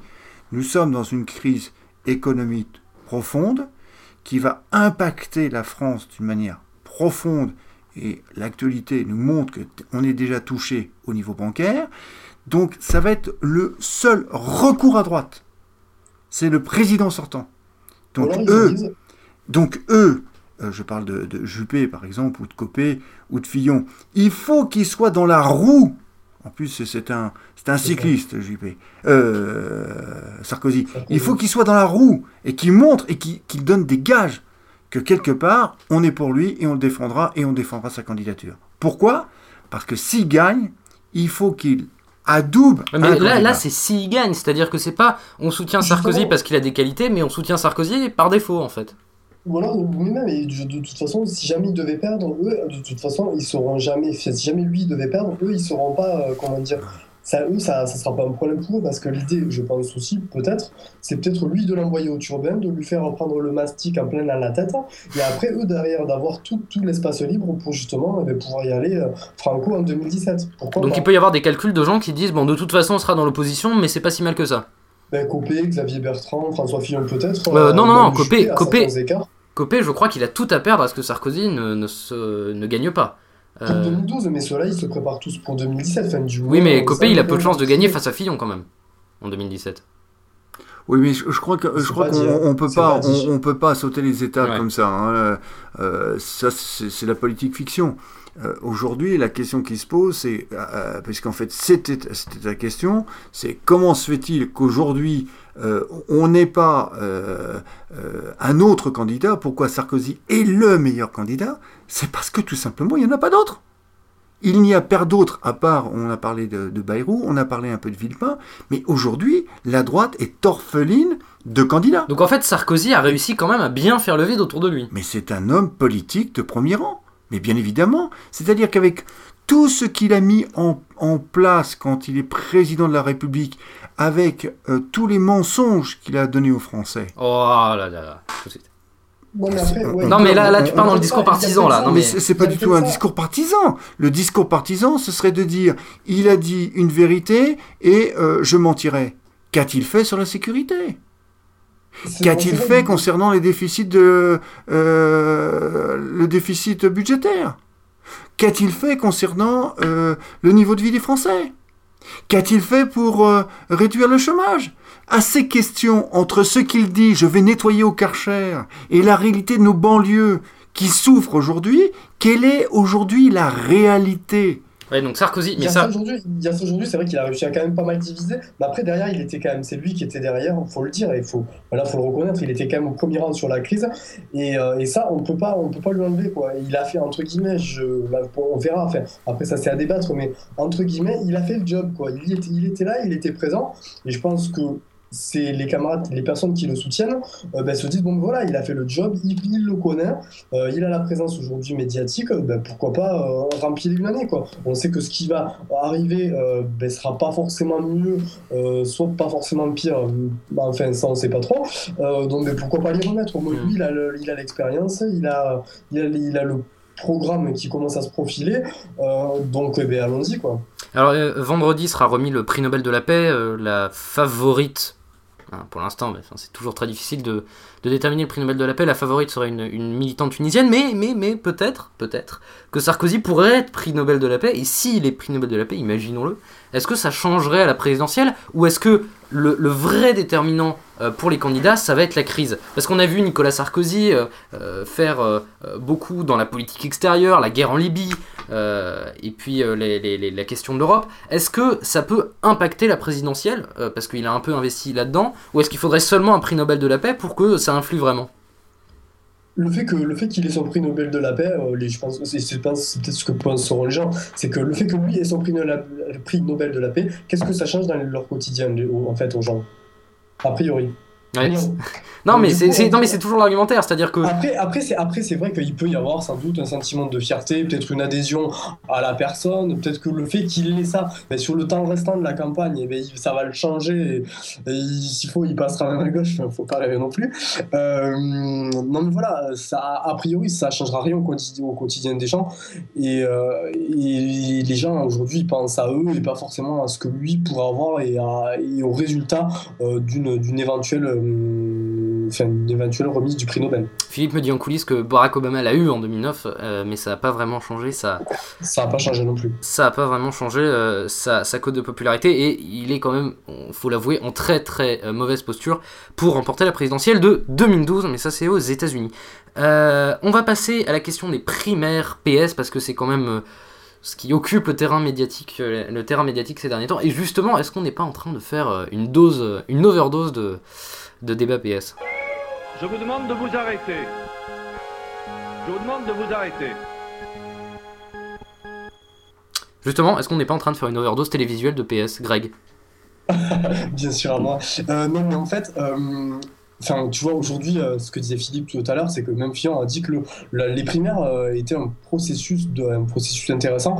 Et je pense qu'aujourd'hui, enfin, on le voit aujourd'hui, c'est la première fois qu'un processus démocratique tel est organisé en France. Donc, il n'y a, pas forcément de, comment dire d'overdose démocratique. Il y a peut-être justement une explication parce que c'est vrai que c'est tout nouveau. Non mais on, ne fait que euh, parler du PS ces derniers temps quand même. Hein. Il y a une, attente aussi. Enfin, je pense que ça, ça répond peut-être à une attente aussi. Je sais pas ce que vous en pensez vous, mais ça répond peut-être à une attente des Français. Peut-être quelque chose d'autre que ce que propose Sarkozy. Et peut-être que ben, justement euh, les gens sont en demande de ça. Après, c'est vrai que sur la, sur la, comment dire, sur la visibilité médiatique, on en avait, je me, rappelle, euh, euh, parler il y a deux semaines. C'est vrai que c'est quelque chose de, de très particulier, quoi. Fait, ça, ça dépend des moments. Bon, là, c'est forcément, il y, a, overdose parce que bon, euh, au moment où on est en train de d'enregistrer l'émission, pour ceux qui l'écouteront après, euh, ben, c'est la soirée des, du le troisième et dernier débat euh, des primaires organisés. On va y revenir justement. Par le PS, enfin par, le, par la gauche, pardon. Et, et forcément, on en parle. Après, est-ce qu'on en parle plus ailleurs, je sais pas. J'aimerais bien avoir l'avis de Philippe. Parce que, parce, que, parce que quand même, un, militant UMP qui regarde ses primaires, quand même, je pense que là, il doit avoir envie de vomir tous les jours, là, parce que là, il y a, y a, trop d'overdose de François Hollande, de Martine Aubry, de Ségolène Royal, surtout de Ségolène Royal d'ailleurs. Ah, écoute, moi j'ai un avis un peu différent. Euh, si on parle des, euh, des gens de droite et de l'UMP en particulier, je pense que déjà, euh, en tête euh, disent qu'en fait, le, le, principe des primaires, c'est démocratique et quelque part, ça permet de faire émerger plusieurs candidats. Donc je pense que les gens de droite s'intéressent aux primaires parce qu'ils ont vu différentes sensibilités s'exprimer. Maintenant, concernant l'overdose télévisuelle, quand on en a assez euh, de regarder des émissions politiques, on appuie sur un bouton qui s'appelle Stop et on regarde un feuilleton. Ah, il y a les journaux, il y a, les, y quand même. Hein. Il n'y a pas, il a pas aujourd'hui d'overdose. On ne peut pas voir tout et son contraire. On ne peut pas dire euh, ce qui nous manque, c'est un débat. Euh, maintenant, on a six candidats qui s'expriment et qui essayent d'une manière euh, euh, différente de montrer qu'il y a une alternative vers Sarkozy, on ne peut pas dire maintenant on en a marre de les voir. Je pense qu'aujourd'hui on, est dans un fonctionnement démocratique sur lequel on a la liberté de dire je me, je me connecte ou je ne me connecte pas comme ce soir. On est en train, tous ensemble, euh, de partager ce moment pour discuter de ce que seront les élections en 2012. C'est pour ça qu'on est là à l'émission 2012 ensemble et qu'on ne regarde pas à la télévision.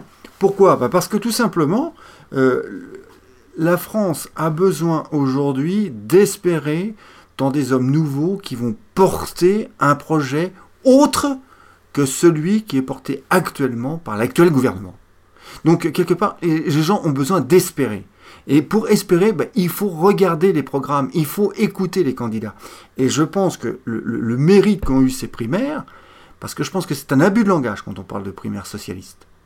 Hein, là encore, là je dirais, c'est un raccourci journalistique. Parce que parce qu'aujourd'hui, ce sont des primaires citoyennes. Oh, attends, quand même, attends, la, primaire, citoyenne de la gauche. Mais, mais euh, c'est évident. Mais moi, moi je pense qu'il y a beaucoup d'écologistes qui vont venir voler, voter.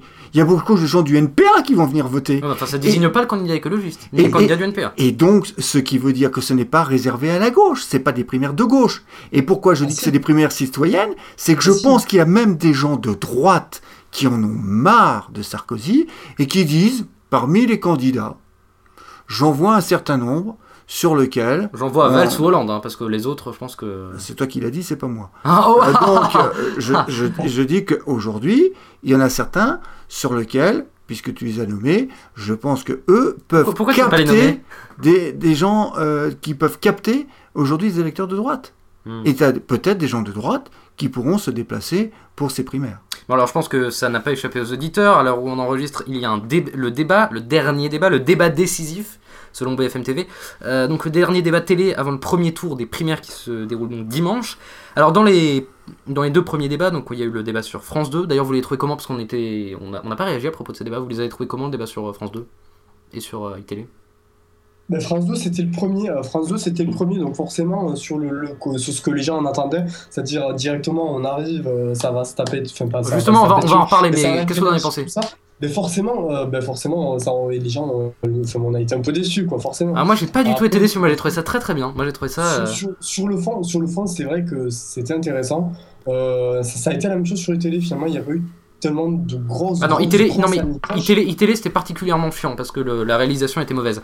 Philippe, toi, t'as regardé les débats ou Oui, oui, j'ai regardé les débats. Ils ont été de très très bonne tenue. Euh, c'est-à-dire qu'en fait, la seule chose que je déplore, mais euh, c'est normal, c'était l'exercice qui ne le permettait pas de le faire. C'est que euh, il y avait pas, comme il y avait ce temps imparti, donc on n'a pas pu confronter réellement euh, les nuances dans les programmes euh, de chacun des candidats. Euh, donc pour moi, il n'y avait pas suffisamment de, dialogue. Mais c'était normal. Même débat, il y a quand même suffisamment de temps de parole cumulé pour chacun des candidats quand même. C'est pas ça, mais après, il y a aussi, il y a aussi une forme. Et en fait, toi, tu parlais tout à l'heure d'overdose entre guillemets médiatique. en fait, il y aurait eu vraiment overdose médiatique si déjà les trois débats avaient été diffusés sur la même chaise, la chaîne. Pardon. Là, clairement, je pense que ça. En 2007, c'était le cas. En 2007, c'était. c'était qui organisait, je crois, les, débats. C'était LCP, l'Assemblée nationale, qui, et Politique ah, qui organisait les débats. Et c'était aussi très chiant parce que il n'y avait pas de confrontation possible. Justement, mais dans les. Mais là, justement, il faut aussi pas oublier que c'est quand même la première fois qu'on organise ce type de débat euh, avec ces enjeux-là. Et, euh, et, forcément, mais chaque chaîne, elles n'ont pas forcément le, tu vois, le, la, comment dire, l'aptitude, je pense, à bien gérer tout ça, mm. euh, parce qu'il y a des journalistes différents, il y a une réa différente, euh, enfin voilà, il y a des façons de faire différentes qui font que du coup, ben on se tâte, il n'y a pas de suivi, donc du coup, forcément, ben, les débats sont forcément inégaux, quoi. Alors, euh, dans les derniers débats, on n'a pas vu beaucoup de fights, hein, parce qu'on en parlait justement, on n'a pas eu beaucoup de, de fights. Est-ce que c'est un point négatif? D'ailleurs, d'ailleurs, soit en passant, dans le débat là qui est en train de suivre, je, vois un petit peu ce qui se passe. Ça, ça mord un petit peu plus. Hein, ça dépend.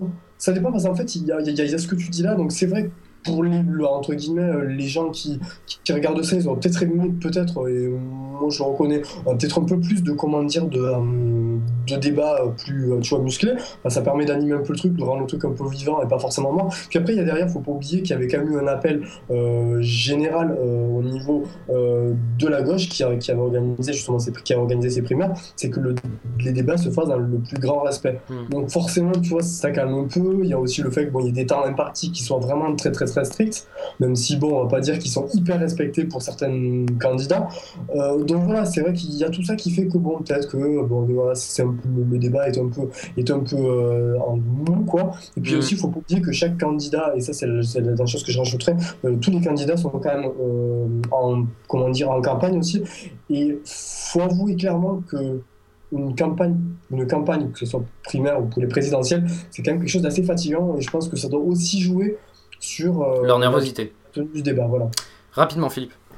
Ouais, je, là encore une fois, euh, euh, ce que je trouve euh, dommage euh, par rapport à un commentaire comme un commentaire de notre apprenti journaliste le Meb. Qu'est-ce que j'ai dit encore C'est on attend de la fight. Non, j'ai non non non, il y a des gens qui attendaient de la fight. Moi, j'en attendais pas. Que les gens attendent de la fight, c'est une chose.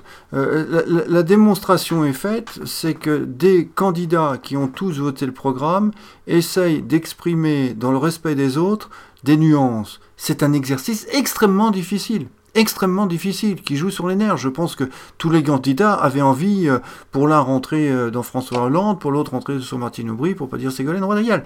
Ils se sont, ça veut bien dire que ce sont des hommes de dimension d'État, c'est-à-dire qu'ils sont capables de se contrôler, parce que tout simplement, ils souhaiteraient pouvoir euh, dire des choses beaucoup plus agressives. moi, ce que je retiens, c'est que c'était le premier exercice, que jusqu'à aujourd'hui, les six candidats se sont très bien tenus. Ils ont parfois, il y a eu des petits coups de griffe, et alors, c'est normal, c'est la nature humaine, mais globalement, le, débat a été de bonne qualité.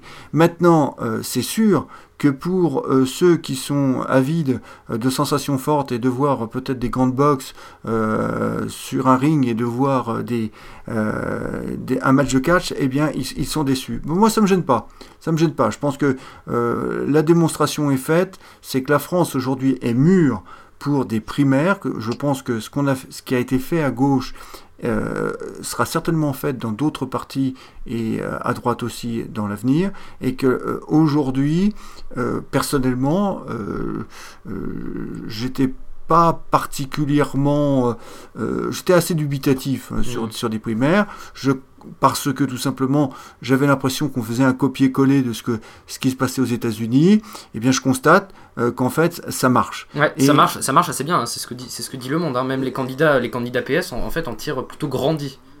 Tout à fait. Donc quelque part, euh, moi, je, pour l'instant, c'est c'est euh, bravo aussi candidats pour la tenue de leur de leur débat que ce soit la télévision, que ce soit dans On va faire un peu de pronostic sur la, fin de la primaire, mais en attendant, enfin dans quelques petites minutes, mais avant on va faire un, petit, une petite parenthèse fond. Alors, on parlait dans la dernière émission avec Gérard Bab, que tu as bien entendu écouter Philippe.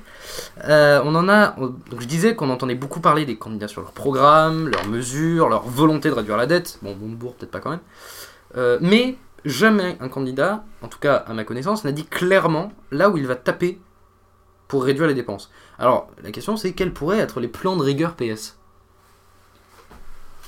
euh, écoute, moi ce que là encore une fois, hein, euh, si euh, tu attends que je dise voilà ce que sont les recettes, je dirais simplement une chose. Ce qui est clair, c'est que face au plan d'austérité de la droite, il n'y aura pas un plan d'austérité de la gauche. Le plan d'austérité de la gauche, ça sera simplement de comprimer les dépenses, mais certainement pas de limiter le pouvoir d'achat des Français, supprimer les fonctionnaires. Bah oui, mais ça, veut dire, ça veut dire quoi Il faut qu'aujourd'hui, on soit bien conscient qu'en ce qui concerne la situation économique, il faudra faire des efforts partout, répartis entre tous, y compris les sociétés du CAC 40. Il n'y aura pas d'exception pour qu'il y ait d'un côté les favorisés qui payent moins d'impôts. Attends, je te parle pas des impôts là. Je suis en train de te parler des mesures de rigueur. Où est-ce qu'on va taper dans les dépenses? C'est ça la question. pourquoi taper dans les dépenses bah, quand on regarde Il va falloir le faire. Mais, il y a aussi les recettes.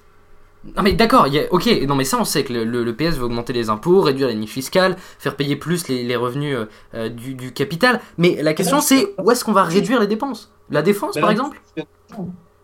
La défense, peut-être, c'est assez. C'est vrai que ça, ça pourrait être envisageable en fait, parce que c'est vrai que c'est un poste quand même qui est assez, assez dépensier. Pourquoi pas? Euh, peut-être dans le cadre, ça, ça avait, c'est, comment dire, c'est une idée qui avait été reprise par, euh, par Martine Aubry et qui avait été à la base énoncée par, euh, par Arnaud Montebourg et qui avait été aussi même envisagée par Ségolène Royal en 2007. C'était l'idée de la 6 République. Et dans le cadre de cette 6 République, et eh pourquoi pas justement refonder tout ça et faire que bon, justement les institutions, les, le, mode de fonctionnement soit peut-être plus léger et permettre de moins dépenser d'argent. On est peut-être, on est peut-être dans, peut-être, c'est peut-être, on est peut-être un peu plus dans un état d'urgence aujourd'hui en 2007. C'est vrai, non, non, ça, ça tout à fait. Après, je pense que sur la, la paye, la paye des, comment dire, la paie des, euh, même si tout le monde n'est pas tout à fait d'accord, il y a des chances, il y a des chances, euh, je pense que le PS est à peu près clair là-dessus, euh, que euh, y ait les, comment dire, les paix des, comment dire, des, des députés et des sénateurs soient, soient revus à la baisse. Ça va pas impacter vraiment les Non, dépenses.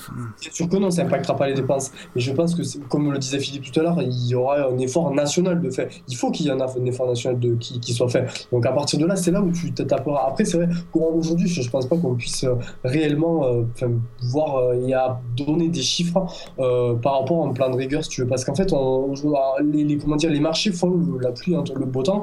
Et du coup, en fait, euh, du, jour, du jour au lendemain, tu peux te retrouver avec entre une note abaissée à CCC et euh, ton pays euh, ton pays dans le marasme le plus complet et le lendemain avec une note AA où tout va à peu près bien quoi. Donc du coup rien qu'avec ça déjà tu peux pas savoir quel plan de rigueur tu peux adapter. Donc à partir de là je pense qu'en fait les euh, les candidats PS proposent plus ou moins là les endroits où on- entre guillemets on pourrait taper comme comme on dit si bien et après il y aura des comment dire des euh, des choix fixes sur euh, des endroits où on peut économiser, d'autres où on peut prendre de l'argent et voilà.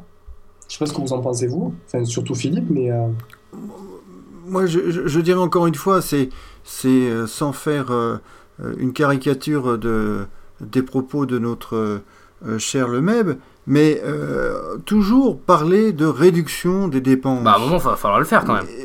Et, et pourquoi pas présenter en disant comment on va faire pour augmenter les recettes? Ça, ça- ça prouve bien que d'un point de vue sémantique, on attend qu'on réduise les dépenses et ça va se traduire C'est pas par... ça, c'est pas ça, moi, ce que je dis. Ce que je dis, c'est que Je on vais en- terminer, juste terminer, sur ce qui est aujourd'hui euh, le discours ambiant concernant les dépenses. Les dépenses, c'est à cause qu'il y a, parce qu'il y a trop de fonctionnaires en France. C'est parce qu'il y a une mauvaise gestion de l'hôpital. C'est parce qu'il y a trop de professeurs. Ce n'est pas la réalité de la France. La réalité de la France, c'est que aujourd'hui, nous n'avons pas suffisamment de personnel dans les hôpitaux. Nous manquons, d'instituts, de professeurs.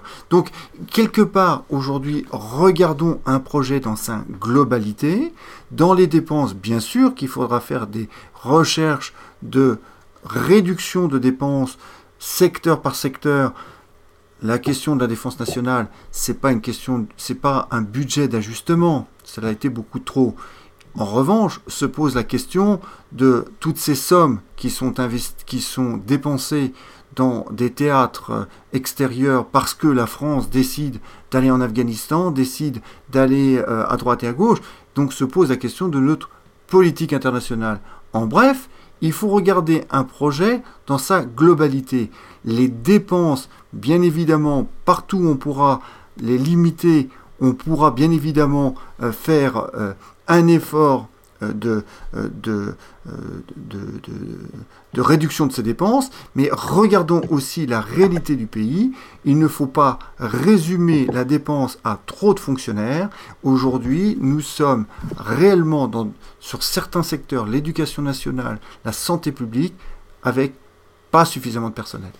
Non mais ce que je te dis là, c'est que euh, ma base de ma réflexion, c'est qu'on entend beaucoup les candidats socialistes dire sur euh, je vais augmenter les recettes euh, ou même pour, pour François Hollande je vais augmenter les dépenses, mais on n'entend pas parce qu'à un moment va falloir augmenter les recettes, on est d'accord, va falloir le faire, mais réduire les dépenses, il faudra le faire aussi. Alors c'est vrai que la droite parie plus sur le, le- la réduction des la réduction des dépenses plutôt que le que l'augmentation des recettes, mais il va falloir faire les deux, non?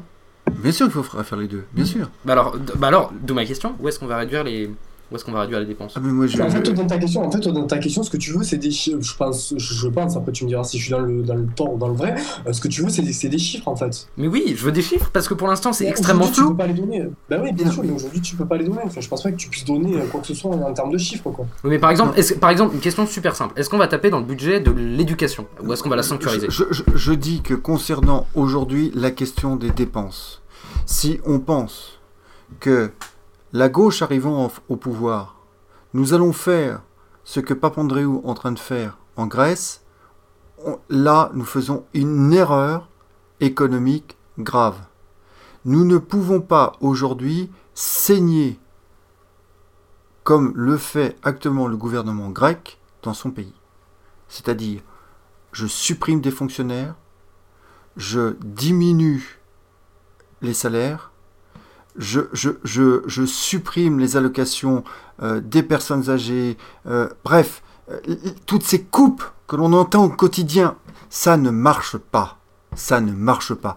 Il faut relancer l'industrie. Il faut relancer l'économie. Pour cela, ça s'appuie sur deux postes. Les dépenses, limiter les dépenses et augmenter les recettes. Et la pierre angulaire, c'est que nous soyons capables de relancer l'emploi et arrêter de subventionner trop de chômeurs. Un chômeur... Et comment on, comment on relance l'emploi? Moi, j'ai pas de recette, je suis pas un magicien. Ah. Je suis pas un économiste. Je dis simplement qu'aujourd'hui, il faut arrêter de taper sur les mêmes. Et qu'aujourd'hui, on ne peut pas dire qu'en France, il y ait trop de fonctionnaires. C'est le discours ambiant.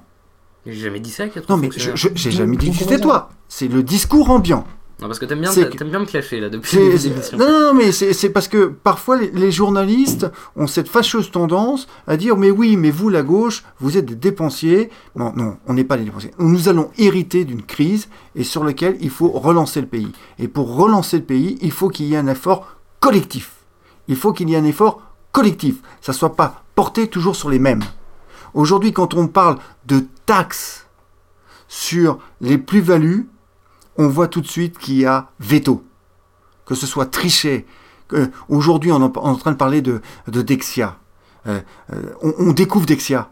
Je vous rappelle, chers auditeurs, qu'il y a une dame à qui on a dit elle a fait une gaffe en parlant de la capitalisation des banques françaises, qu'il fallait revoir ça. C'est Lagarde, quand elle a été euh, nommée au FMI, elle a dit à un moment, attention, les banques françaises, euh, il faudra peut-être les recapitaliser. On a dit tous, ah mais attends, non, là, elle a fait une gaffe.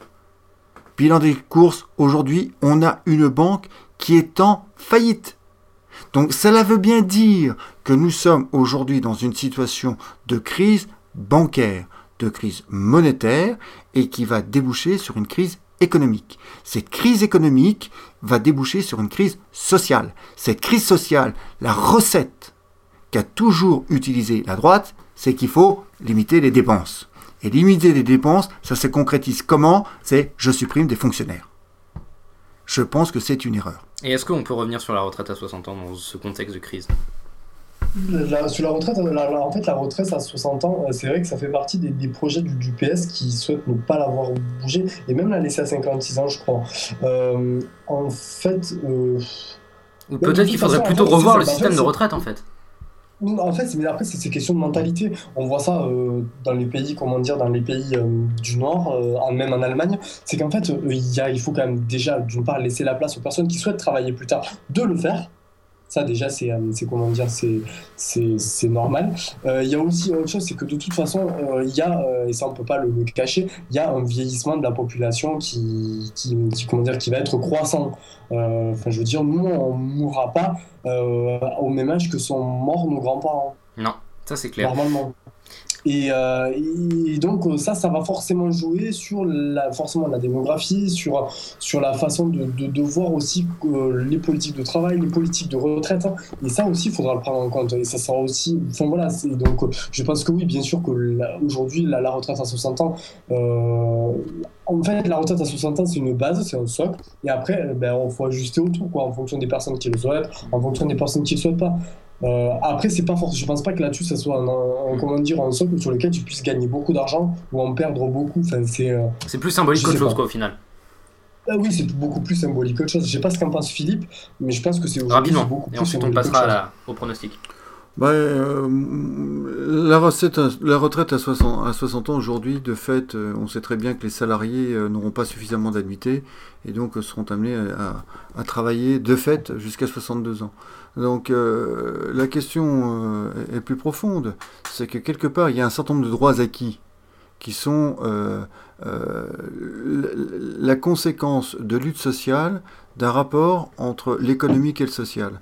On parle de la retraite à, à 60 ans comme on pourrait parler des 35 heures.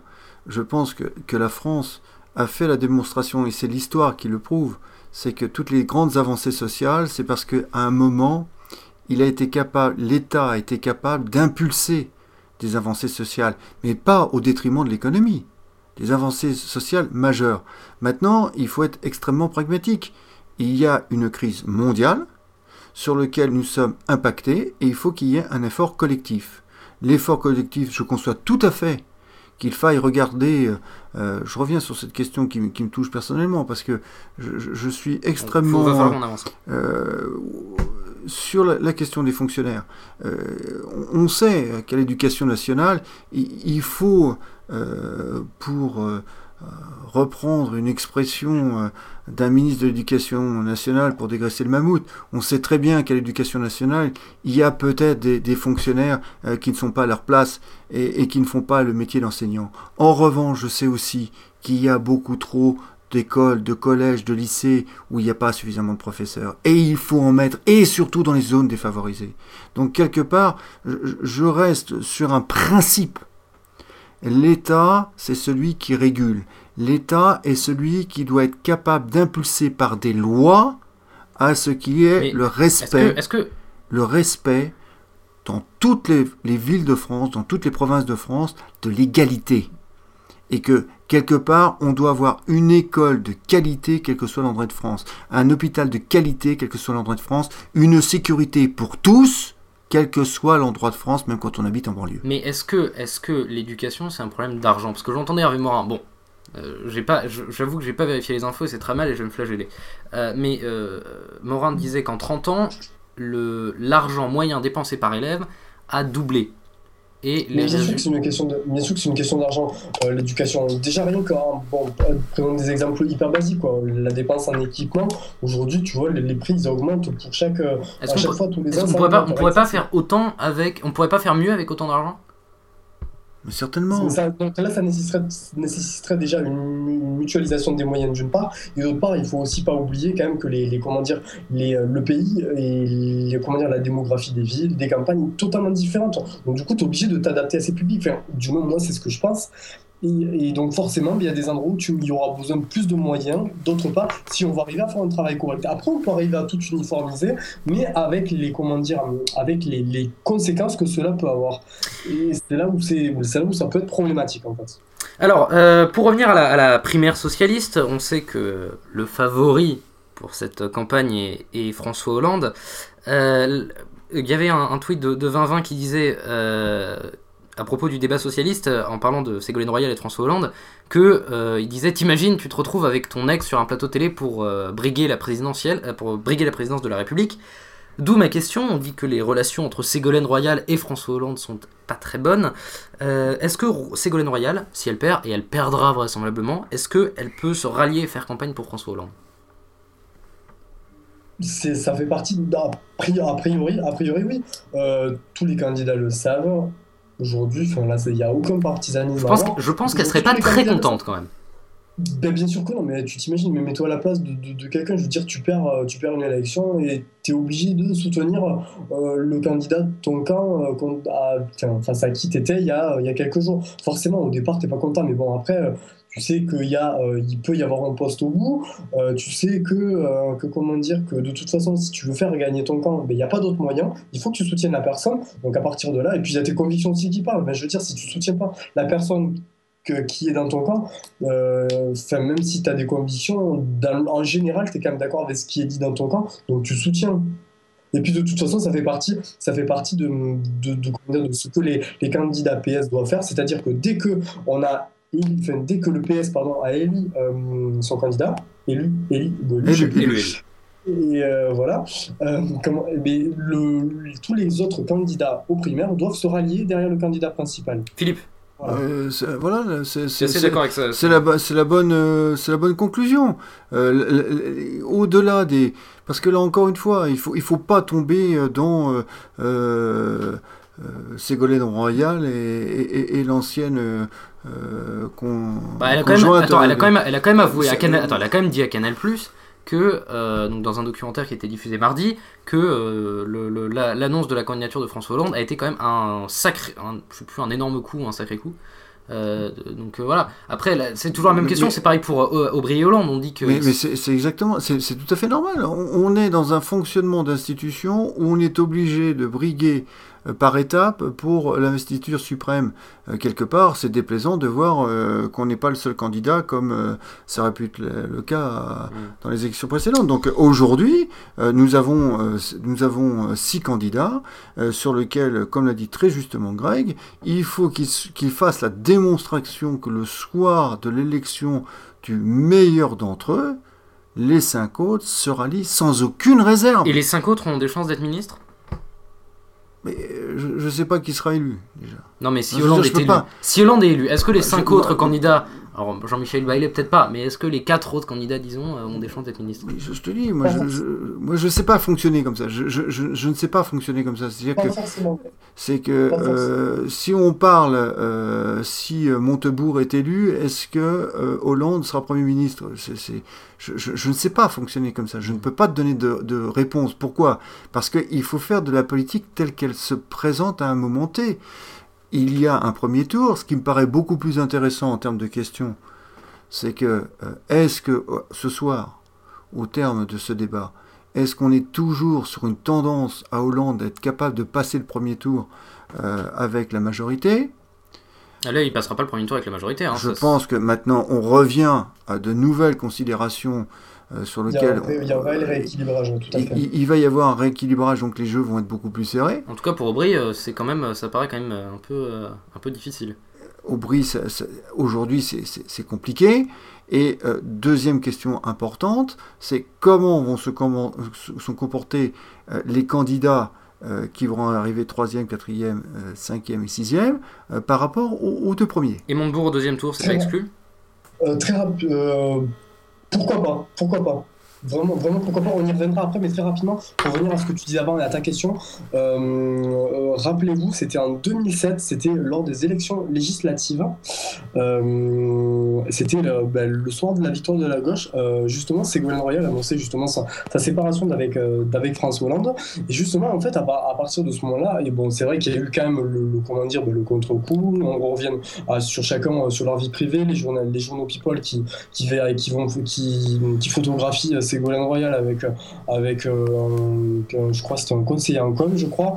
Euh, les autres qui photographient Hollande avec sa, sa compagne. Enfin bref je pense que depuis là depuis cette histoire elle est terminée il n'y a que les journalistes qui essaient d'y revenir dessus. Mais je pense que de leur côté, euh, Hollande et, et Royal ont clairement fini cette histoire. Et aujourd'hui, ce sont un homme et une femme politique qui ont des idées différentes et qui essaient de se battre hein, euh, euh, par rapport à ces idées-là. Après, bien sûr, ça forcément on ne peut pas l'enlever, c'est la nature qui le fait. Ils ont deux enfants. Ça, c'est vrai que c'est assez compliqué. Enfin, c'est pas compliqué à gérer. Mais bon, c'est vrai que forcément, ça doit jouer. Quoi. Enfin, je veux dire, il faut pas, il faut pas se le cacher. Donc, je pense qu'aujourd'hui, il y a quand même une part des choses qui est faite. C'est peut-être- aussi des restes. C'est peut-être aussi des restes de la, de la, de la politique, euh, comme on l'appelait en Ouais, 2007, ouais, tout à fait. euh, qui, mariait, euh, qui mariait assez bien, enfin c'est bien, on sait pas, mais qui en tout cas le mariait beaucoup, euh, vie privée et, et vie publique. C'est pour ça que c'est pour ça que 2012 l'émission n'est pas une émission people, c'est une émission politique. Euh, C'était en train de me faire une attaque frontale ou... Donc euh, quelque part, oui. il- il- on, on peut pas rentrer euh, dans ces considérations qui sont des considérations d'ordre personnel et privé.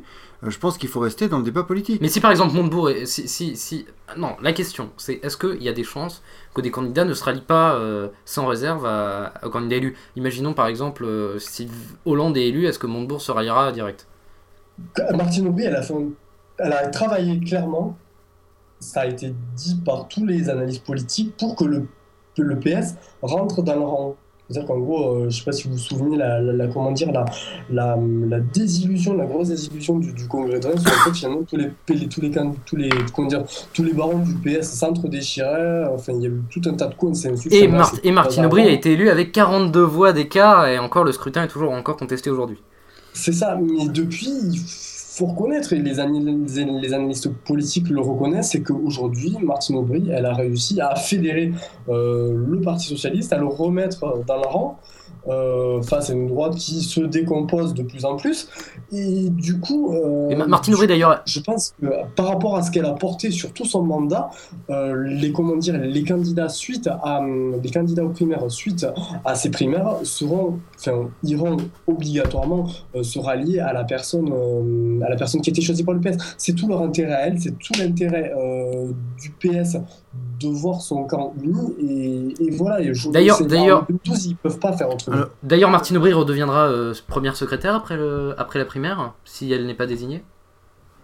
Euh, ça, c'est une très bonne question. Ah, ah Moi, Parce que euh, Harlem Désir, Ah, bon, Désir oui. hmm. Harlem Désir peut rester.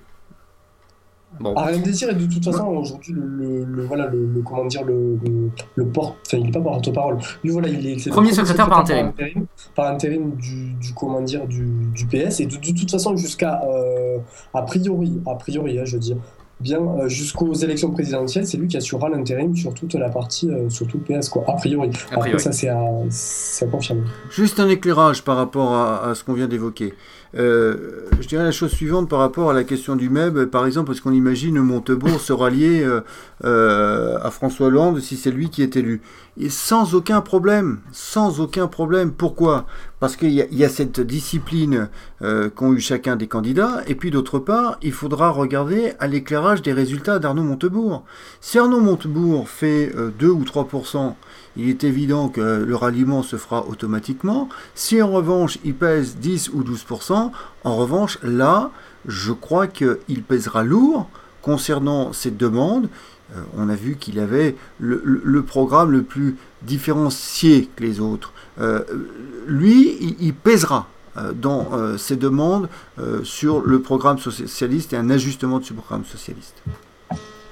Euh, dernière, euh, dernière question justement, alors c'est très dans l'actualité aujourd'hui. Euh, François Hollande avait promis avant l'été que s'il était élu, il reviendrait sur la loi Adopi. Hein, vous savez, la fameuse loi anti-piratage qui est extrêmement populaire auprès des, des internautes. Et la coup de tonnerre, je crois que c'est la... Non, c'est pas l'ADEMI, je crois que c'est l'association des, des auteurs-compositeurs, je vais vérifier ça tout de suite. Bref, a annoncé... Comment? C'est l'ADRP alors je sais exactement de je crois que c'est l'ADRP mais je connais pas exactement le, le sigle Bah, je, vais, je vais aller regarder ça. Euh, en tout cas, cette association a, a dit avoir pris acte du fait que François Hollande ait annoncé, donc, euh, si je ne m'abuse, euh, lundi, euh, lors des, des rencontres de la culture de Dijon, qu'il n'abrogerait pas au final la loi Dopi. Euh, donc, petit malaise, euh, la question étant, est-ce que ce retournement de situation euh, sur la loi Dopi peut coûter, pourrait coûter des voix à, François Hollande, dans la mesure où, quand même, euh, Nicolas Sarkozy a quand même bien perdu des voix à cause de cette loi Dopi auprès euh, du, public geek et jeune.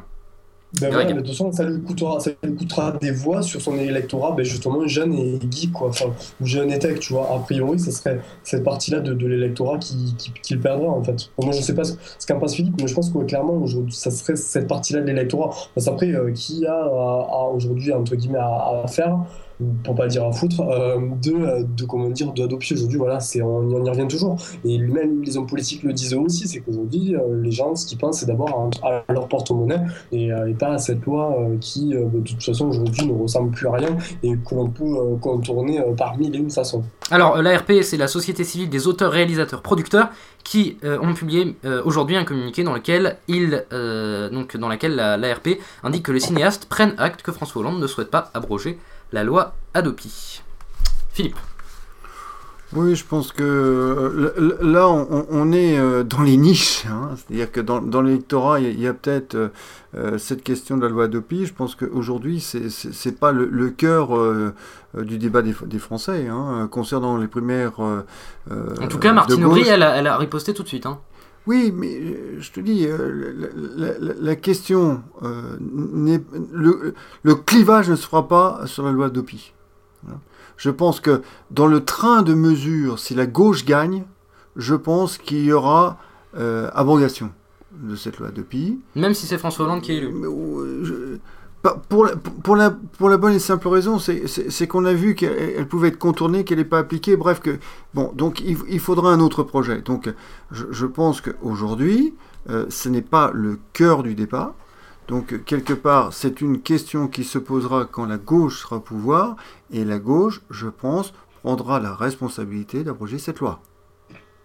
Concernant, concernant euh, très, rapidement, pour y revenir dessus, euh, Martine Aubry, aujourd'hui, elle a des conseillers euh, politiques, des personnes qui l'entourent, qui sont très, très, très, très au fait de ces questions-là. Et elle sait très bien elle a été pendant tout son mandat, elle a été très sensibilisée à ça, que l'Adopi, ben, c'est pas bon.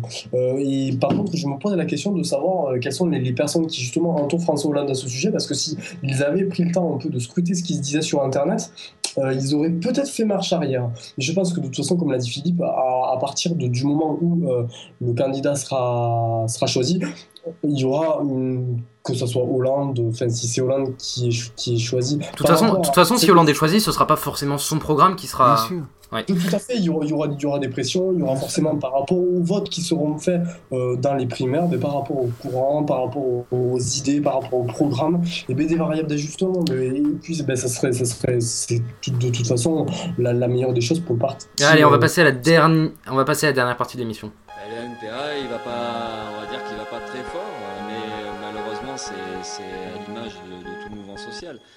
Décidément, j'adore ce jingle. Euh, la, la, la, la, dernière partie, c'est la politique fiction, et c'est toi, Greg, qui, qui de, voulait poser la question.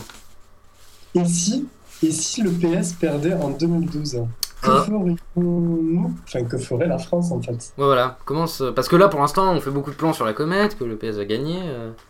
Et si au final Sarkozy gagnait?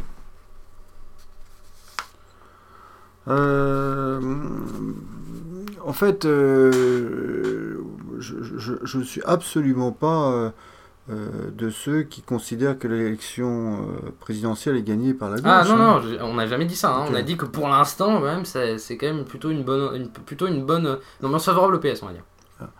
Euh, je pense qu'on continuerait de manière encore plus, plus grave les réformes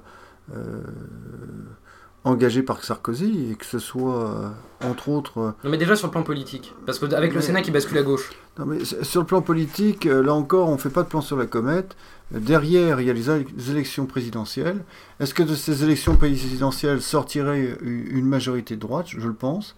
Les élections donc, législatives, législatives. Oui, excuse-moi, oui, oui, tout à fait, excuse-moi. Euh, des élections présidentielles gagnées par Sarkozy, derrière une assemblée de nouveau UMP. Euh, quelque part, je, pense qu'on est de nouveau dans, dans, une, dans une rigueur très forte, euh, avec ce qui est cher à, à, à le MEB, c'est la réduction des dépenses. Et que là, on aura des wagons de, euh, d'infirmières, euh, de professeurs qui vont euh, avoir des problèmes concernant leurs emplois. Mais ça, c'était juste par provocation. non, réellement, je pense que on ira dans l'accentuation de cette de ces économies. voir aussi le programme de, de, de, Nicolas Sarkozy. Oui, oui, mais je me fais pas trop d'illusions. Le programme, on le vit au quotidien.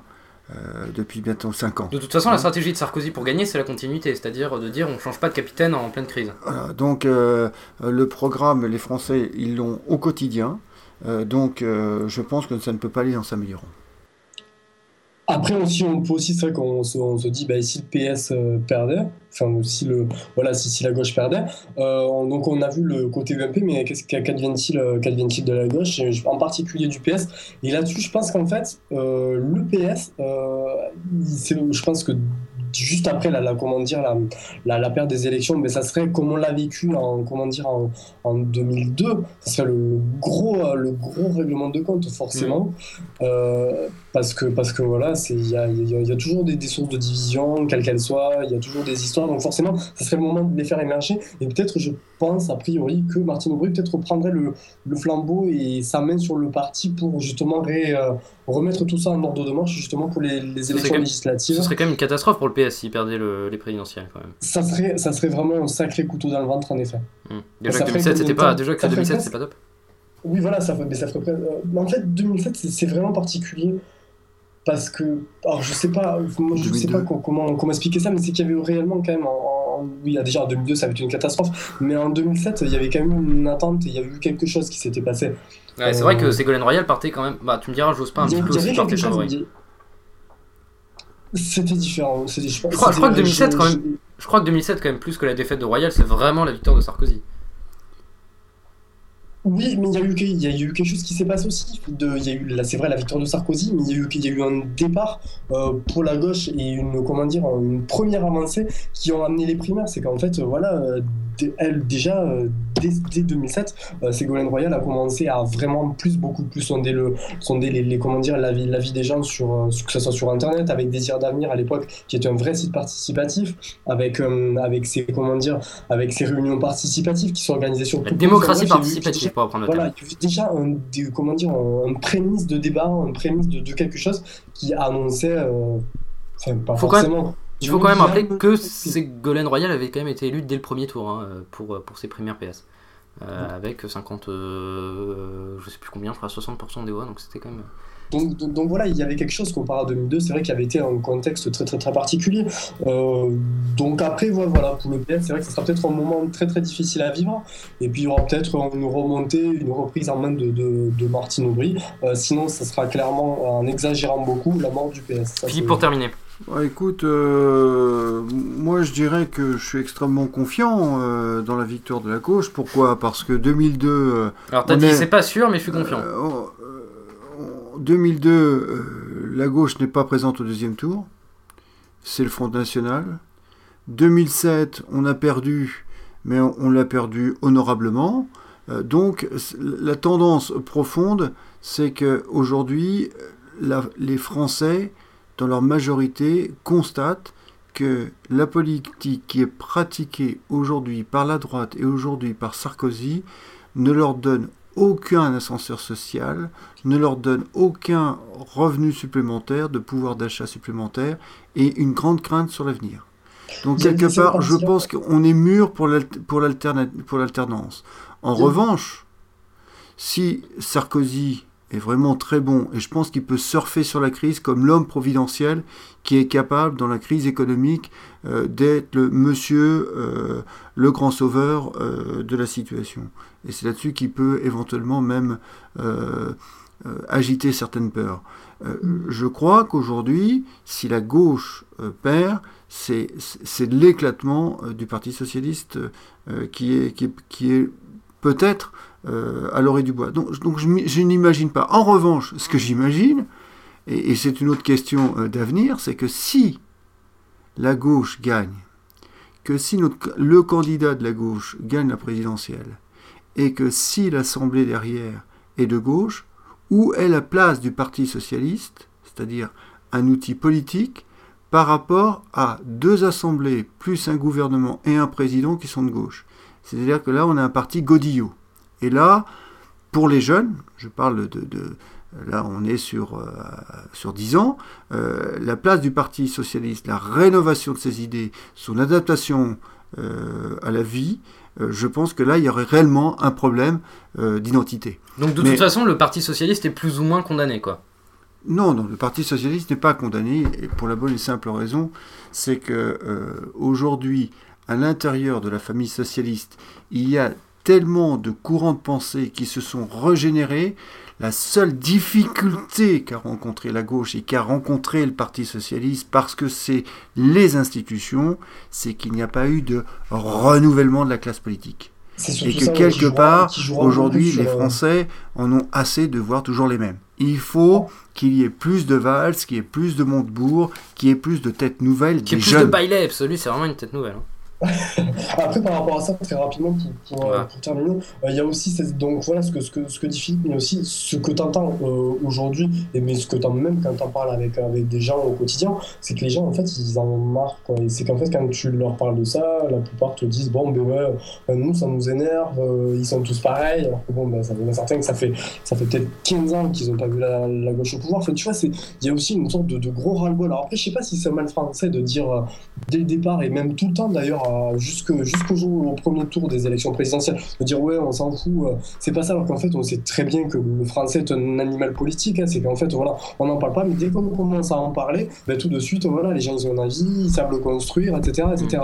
Mm. Donc c'est vrai que ça aussi, c'est à prendre en compte, et derrière ce, rejet un peu euh, assez général de, la des, politiques aujourd'hui, euh, on sait pas trop ce qui, ce qui, ce qu'il adviendra de, des partis aujourd'hui, UMP et, et, PS pour ne pas les Merci beaucoup euh, Greg euh, et Philippe d'avoir participé à cette quatrième de 2012 émission. Merci à vous deux.